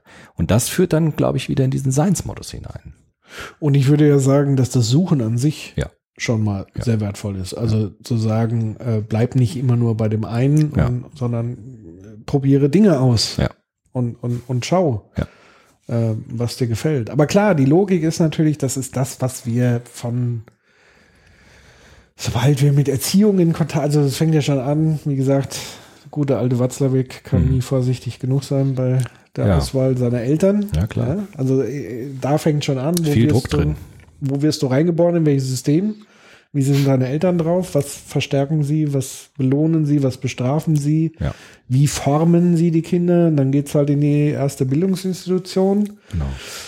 Kindergarten, Kita, da gibt's jetzt noch keine Noten, aber es gibt Feedback. Ja, klar. Lob, Strafe, auch das gibt's und dann bist du da schon drin und dann spätestens mit Schulsystem geht's halt hart zur Sache. Ja, in die Bewertungslogik, ja. Vielleicht noch zum Schluss. Ja. So die letzte Dimension des Frommschen Denkens zielt natürlich auch dann ganz stark auf Demokratie. Da ist er, erinnert mich ein bisschen an John Dewey tatsächlich. Er will auch Demokratie als Lebensform etablieren. Also nicht ähm, jetzt nur makropolitische Demokratie im Sinne von Wahlen, sondern demokratische Mitbestimmung in allen Bereichen. Also dass alle Menschen, die zusammenarbeiten zum Beispiel oder zusammen lernen, auch mitbestimmen dürfen, was dort gearbeitet und was dort gelernt wird. Das heißt, Demokratie als roter Faden, die alle Lebensbereiche des Menschen eigentlich durchziehen sollte. Auch die Wirtschaft. Ja, also alle Bereiche des Menschen werden dann demokratisiert im Sinne von Gleichwertigkeit und Würdigkeit aller Menschen und des gemeinsamen Diskurses darüber, was wir, was wir produzieren wollen, wie wir leben wollen, welche Gesetze wir haben wollen und so weiter. Das ist, äh, äh, das haben wir ja auch, ne? Ja. Aber das ist halt wiederum ähnlich wie Habermas, finde ich, der auch diese Diskurstheorie ja entf- entfaltet hat. Bei Krisenproblemen müssen wir uns zusammensetzen und müssen einen vernünftigen Diskurs darüber führen. wie wir leben wollen. Und das skizziert er auch schon in seiner Weise. Was ja auch letztendlich vernünftig ist, für mich ist halt die spannende Frage, wie ist die pragmatische. Ja, klar. Ah, das ist so, das ist wie so ein Kafka, also ich muss mal, eigentlich ist Kafka der richtige Mann Ja. dafür, der wirklich beschreibt, dass du dieses, Hm. du irrst da drin rum und findest keinen Ausgang. Ja. Du denkst immer, oh, da ist ein Ausgang. Mhm. Ja, Sackgasse. Da war Adorno, glaube ich, an diesem Punkt. Ne? Wahrscheinlich. Jetzt kann ich das so ein bisschen nachvollziehen, Ja. tatsächlich. Ja. Was bitter ist. Ja. Ja, ich glaube, weil, das ist, das ist dieses, dieses, diese, diese Denke dann, ne? ja, weil du natürlich auch, und ich glaube, das ist die größte Gefahr von bei Fridays for Future, nämlich dieses Abprallen Ja. am System. Also Ja. gar nicht so dieses, das könnte jetzt alles kommerzialisiert werden, das, das wäre so ein bisschen auch äh, aufnehmen. Das ist, glaube ich, gar nicht so das Problem, sondern das Problem ist so, es juckt irgendwann keinen mehr. Ja. Das ist so wie der Ja. Frosch im, Ja. im, im Kochtopf. ah ja, der, wo, du, wo du die Herdplatte anmachst. Und bei Fröschen ist halt so, wenn die Temperatur langsam steigt, merken sie es halt nicht und Mhm. irgendwann kochen sie halt. Hm. Und das ist, glaube ich, so die, die, die große Gefahr, dass es wieder nicht mehr wahr, also dass da nächstes Jahr niemand mehr drüber spricht. Dass wir dann plötzlich wieder ein ganz anderes Thema haben, was irgendwie durch die sein. Medien gegeistert wird. Ich will es nicht hoffen, ich kann es auch nicht glauben, weil ich glaube, dass die, die, die Auswirkungen so immens und nicht mehr von der Hand zu weisen sind. Aber ganz ehrlich, das, was die Wissenschaftler heute sagen, haben sie vor, vor 30 Jahren schon Das vorgewarnt. Ne? Das ist klar. Na gut, man kann ja sagen, das haben wir in der Luhmann-Folge auch gesagt, die Systeme werden dann wach, wenn es ihren Bereich betrifft. Ist die Frage, wann sie wieder einschlafen. Ja, und wie sie dann das verarbeiten, weil die Systeme verarbeiten es ja gemäß ihrer Logik. Ne? Und deshalb ist es auch so immer nett, finde ich, wenn die, wenn die Menschen sagen, ich finde es toll, dass die jungen Leute demonstrieren, ich bin da voll dafür. Und dann sieht man aber, dass die Logik dann wiederum diejenige des Systems ist, dass das beobachtet, ne, würde der Luhmann sagen. Und die Automobil Automobilindustrie versucht jetzt Elektroautos auf den Markt zu bringen und so weiter. Das ist halt das, was ihre Logik dann daraus macht. Ne? Ja, und das Problem ist, dass natürlich ähm, das System so viel Ungleichheit geschaffen hat, dass natürlich diejenigen, die jetzt so das Gefühl haben, ihnen geht so ein bisschen besser, sie können sich mehr leisten, wieder auch das Gefühl haben, dass sie die Ersten sind, die wieder darunter leiden. Ja. Also das ist ja so dieses Beispiel zu sagen, hört auf, Diesel zu fahren. Ja, ja. Das kannst du als Großstädter in Ja. Berlin, wo du äh, öffentlichen Nahverkehr ohne Ende zur Verfügung hast, Hm. kannst du das mal leicht sagen. Aber wenn du irgendwie in der Uckermark auf irgendeinem Kaff wohnst und du das Auto das einzige Instrument ist, um irgendwie am Leben teilzuhaben, ist das natürlich ein Problem. ja, klar. Dann ist das leicht gesagt. Ja. Ähm, also das heißt, Verzicht üben fällt denen am leichtesten, die schon mal so gut wie alles gehabt haben Ja, und sich vorstellen können, alles zu haben. Ja. Denen fällt es besonders leicht. Ja, Leuten wie uns, Ja. die sehr privilegiert sind. die das quasi als Luxus dann sehen können. Genau, und genau. die, die im Grunde genommen sagen, ach, ich habe es schon mal jetzt gehabt, ich war schon mal, äh, weiß ich nicht, im Drei-Sterne-Lokal, ich muss das nicht jeden Tag und Hm, ob ich jetzt ein Lambo fahre oder dann leih ich mir den lieber mal so. Aber das sind halt Leute, die das schon alles irgendwie vor Augen haben und sich schon irgendwie, also die haben so die Wahl, die können sich dafür entscheiden zu verzichten. Und die anderen haben, glaube ich, eher das Gefühl, dass sie wieder gezwungen werden. Ja, ja genau. zu Das verzichten. Zwingen, das ist dann, das tut dann weh. Ja. Vielleicht nochmal, um das, um den Fromm jetzt nochmal einzunorden in die Frankfurter Schule. Das interessiert mich jetzt einfach theoretisch so ein Ja. bisschen. Ich gucke ja da auch so als Theoretiker drauf. Also, mit dem Adorno, ne? Ja. Der, das ist ein schönes Bild. Der denkt, hier ist ein Ausgang, da ist keiner, ne? Und da ist eine Tür und dann ist dahinter wieder eine Wand. Ja. Das ist dieses, es gibt kein richtiges Leben im Falschen. Ich glaube, das ist, das wollte er damit sagen. Ja. Dieses, die, also ich glaube nicht, dass er, dass das so eine allgemeine Wahrheit ist, die er gesagt hat, sondern es war Ausdruck seiner Leben, ja. Ich glaube, das war auch Ausdruck seiner Lebenssituation oder seiner intellektuellen Situation als Philosoph, die er damals hatte. Aber er hatte, aber selbst in diesem Satz schwingt ja noch mit, es gibt was Richtiges. Ja, richtig. Genau. Und also man muss das Falsche überwinden, Ja. um ins Richtige zu kommen. So ist es. Das wusste er vielleicht selbst nicht mehr so ganz, wie das sein soll. Also hat er keinen Vorschlag gehabt. Und Fromm ist da, glaube ich, ein bisschen anders. Also Fromm sichtet jetzt also Fromm würde, glaube ich, schon sagen, es gibt das richtige Leben im Falschen. Also du kannst dir Orte suchen, wo du das hast. Ja. Und geh auf die Suche nach diesen Orten. Also ich glaube, das ist die andere Logik. Das ist so ein bisschen die Logik von Marcuse auch gewesen, zu sagen, ähm, wir versuchen Orte uns frei zu schaufeln, sozusagen Lichtungen äh, zu finden, wo wir den Seinsmodus zusammen erleben können. Ja.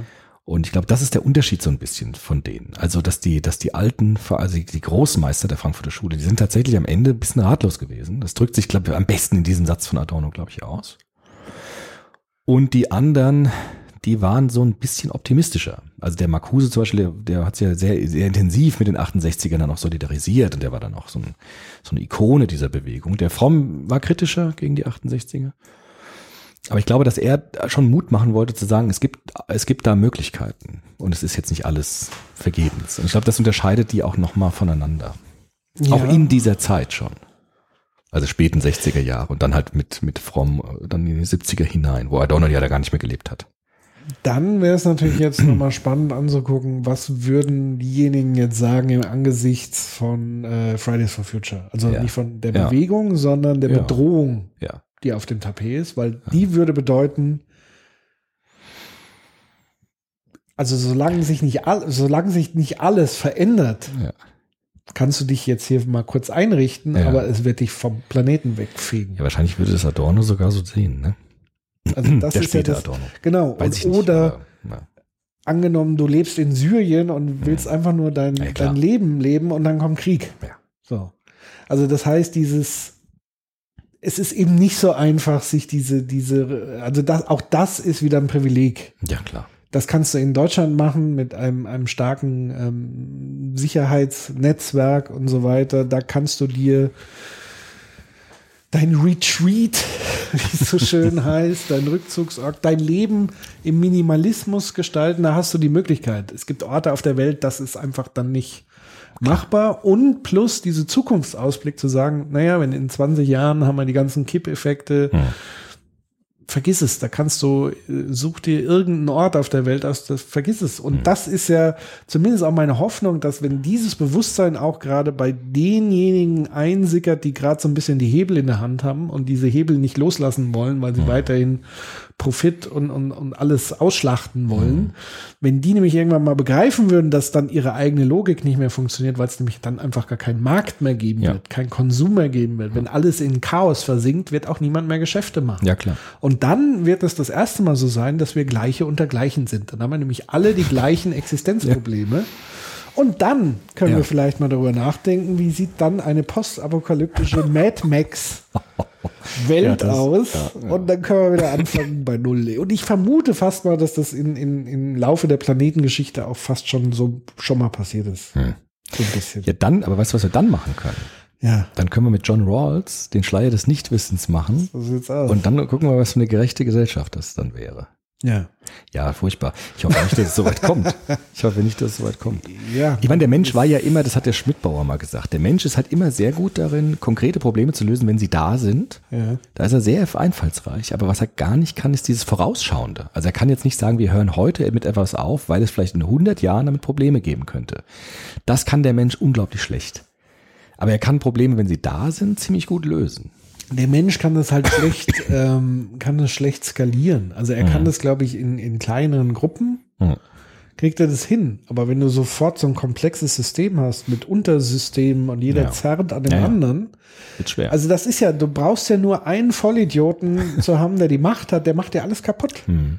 Also die ganze Welt kann sich, äh, äh, die halbe Welt kann sich zusammen organisieren, was ja auch der Fall ist. Ich meine, die Welt ist im Moment gespalten. Du hast so halb halb die ähm, Progressiven gegen die äh, Reaktionären, wie auch immer. Ähm, will das jetzt gar nicht mit links oder rechts vergleichen, sondern eher zu sagen, diejenigen, die in die Zukunft blicken und sagen, es muss was passieren und diejenigen, die sagen, naja, früher war alles besser oder es soll alles bleiben, wie es ist. Ja, und sobald du Leute hast, die in Machtpositionen sind und immer noch die Entscheidungsbefugnis hast du halt einfach ein Problem. Da kannst du dich abstrammeln, wie du willst. Was willst du dann machen? Eine Revolution. Ja, ja. willst du wieder alle köpfen, dann bist du sofort wieder auf der anderen Seite. Ja, also, ohne zu wissen, was danach kommt, auch schwierig. Genau, und äh, die Geschichte hat uns oft genug gezeigt, dass äh, ist. Der, der Umsturz am Ende dazu geführt hat, dass die ähm, Befreiten selber wieder zu Tyrannen werden. Darauf setzt auch Fromm nicht mehr. Also ich glaube, Fromm setzt nicht auf Revolution. Das ist schon vorbei. Das ist schon diese Ära, wo man sich verabschiedet hat von dem revolutionären Gedanken. Auch in der Frankfurter Schule. Ich Ja, glaub, und es ist ja vor allen Dingen auch wieder eine Habenslogik, weil da geht es ja. Ja. dann, wer hat die Macht, Ja, ja, klar. wer hat Klar. so. Ja. Ähm, Das hat ja der, wer war das? Der, der, der Karl Popper den 68ern vorgeworfen, die so für die Arbeiter gekämpft haben und sich eingesetzt haben, aber er vollkommen davon überzeugt war, dass sie dann die Führer der Arbeiterschaft werden. ja.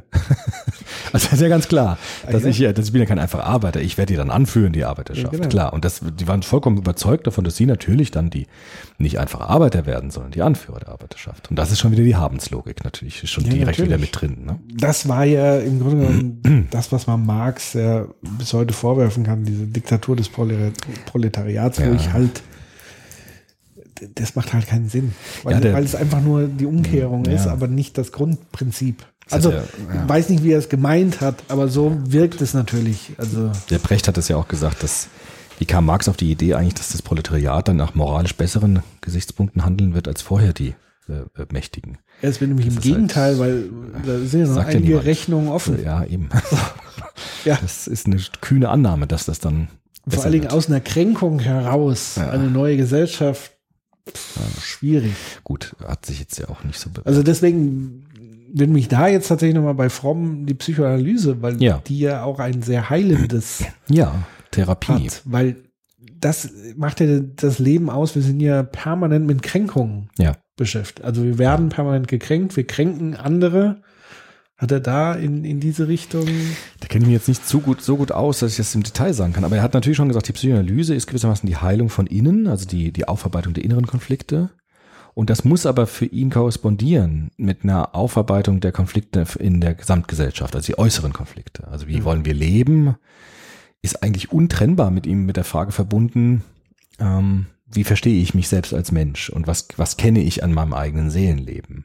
Also ich habe diese Aufklärung in beiden Richtungen das war für ihn entscheidend. Soziologisch könnte man sagen, da kam er dann mit Marx, vielleicht würde man das heute mit anderen Theoretikern auch machen. Ja, die Frankfurter Schule war eben, kam aus einer Zeit, in der Marx und diese Theoretiker auch sehr aktuell waren. Und nach innen würde er die Psychoanalyse empfehlen. Das würde man vielleicht heute auch anders machen. Also als Habermas hat er es ja auch anders gemacht. Er hat dann mit Kohlberg viel stärker argumentiert, nach innen und nach, mit Piaget und nicht mehr nur mit, mit Freud. Und Habermas hat dann auch die amerikanischen Soziologen ins Boot geholt, George Herbert Mead zum Beispiel, Telke Parsons und so weiter. Und hat das auch dann ausgebaut. Vielleicht kann man das, Freud, das Frommsche Programm heute mit anderen Theoretikern weiterführen. Aber der Grundimpuls ist ganz klar, nämlich wegzukommen von dieser ähm, von diesem Salzwasser trinken, also diese Illusion zu haben, dass Konsum und Besitz äh, dich glücklich machen werden langfristig. Also das ist einfach sein Grundimpuls, zu sagen, das, was du konsumierst, was du hast, dein Eigentum, das wird dich in der Tiefe nicht glücklich machen, sondern was dich glücklich macht in der Tiefe sind Beziehungen, die aus sich selbst heraus existieren, ohne die Frage stellen zu müssen, was habe ich davon, was bringt mir das, wie kann ich das vernutzen. Und nur diese Dinge werden mich langfristig wirklich glücklich machen. Ja. Das kann man jetzt mit Marx und Freud machen und mit anderen Theoretikern, das ist dann vielleicht gar nicht so wichtig. Aber diese, diese Grundhaltung, das finde ich hochinteressant. Ja. Also zu sagen, äh, zu warnen, zu sagen, dass äh, der Habensmodus äh, ist, ist ein kleiner Trick, ja, auf den du nicht äh, rein- reinfallen solltest. Mhm. Ja. Weil es kann ja auch ganz schnell weg sein dann. Und was, was bleibt dann mit? Ja. Weil natürlich kann man jetzt nicht so sagen, äh, Konsum macht nicht glücklich. Also natürlich gibt dir Konsum ein Glücksgefühl, sonst willst du es nicht ja, machen. klar. Aber Also so, auch da mal Butter bei den ja klar. Aber Ja, so wie also, Salzwasser. Also das ist dann, das hört nie auf. Gut, es ist halt nicht so Konsum ekelhaft wie Salzwasser. Aber das Salzwasser war ja quasi die, dieses Sinnbild, es macht dich, also es löscht nicht deinen Durst, sondern es macht dich Ja. durstiger und wenn Genau. du zu viel dann so. Ja, ja. Und so ist es natürlich auch die, dieser Unterschied zwischen Glücksmoment Mhm. und glücklich sein im Sinne von zufrieden sein. Und ich finde, da gehört natürlich auch noch sowas dazu. Ist jetzt oft so die, die Rede von Resilienz Ja. beispielsweise, also diese Widerstandsfähigkeit der Seele.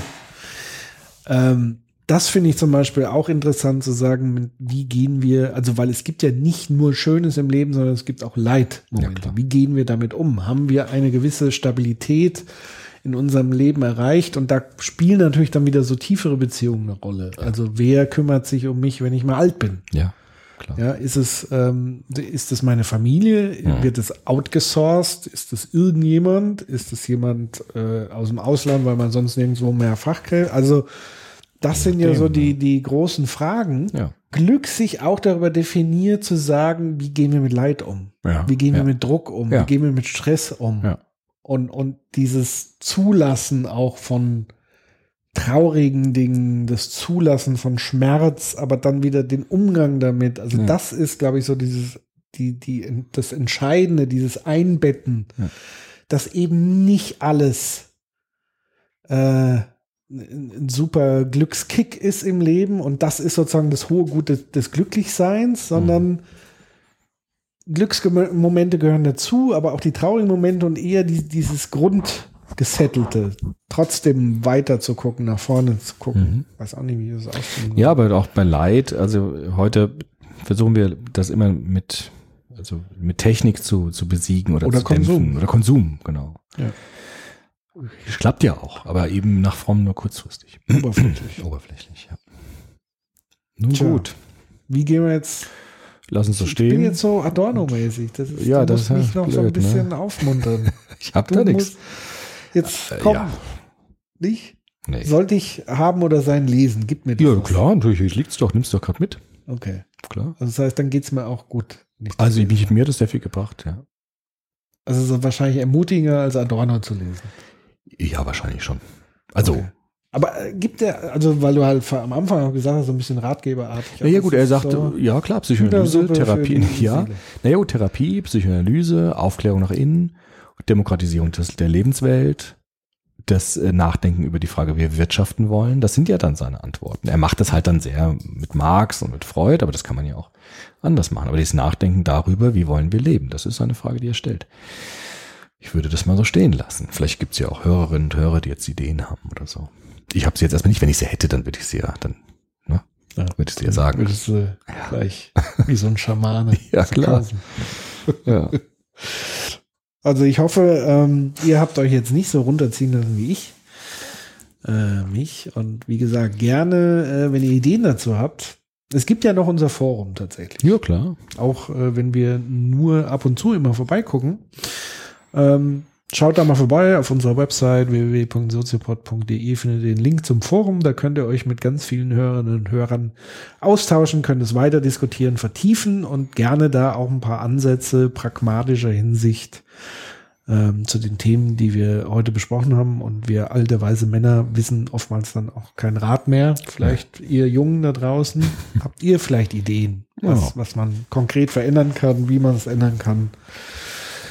Lasst es uns gerne wissen. So ist es. Ne?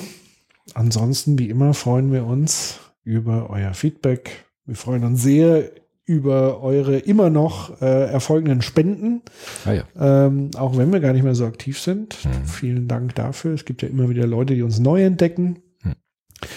Und wir freuen uns auch über jede Weiterempfehlung. Auch äh, wenn ihr denkt, das ist doch ein uraltes Schinken der Soziopod. Es gibt immer wieder Leute, die neu dazukommen. Neue Folge 1 anhören, die müsste ich auch mal wieder machen. Folge 1. Ja. Wahrscheinlich ist sie gar nicht, ist sie, ist sie ziemlich schlecht, oder? Ich Da waren wir ja noch gar die, Die nicht Folge so. 1 war auf jeden Fall sehr kurz. Post-Privacy irgendwie. Ja, ja, die war irgendwie eine halbe ja. Stunde oder so. Da haben wir noch nicht viel Theorie gemacht. Ein bisschen abenteuerlicher. Ja, ja. Ja, Aber gut, schon- aber viele andere Sachen sind ja relativ zeitlos. Ja. Von daher freuen wir uns auch über jeden neuen Hörer, Hörerin, die dazukommen. Und von daher gerne immer weiterempfehlen.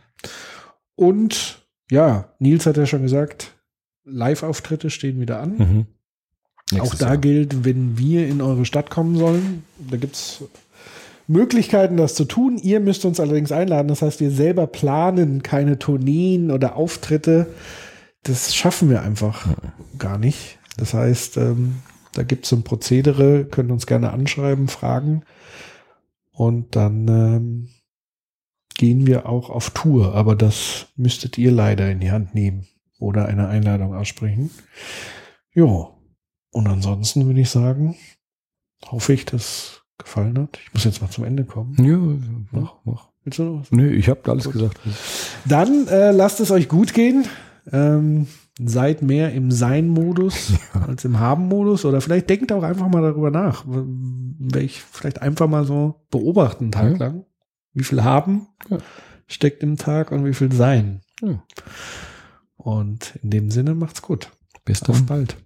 Tschüssi. Tschüss.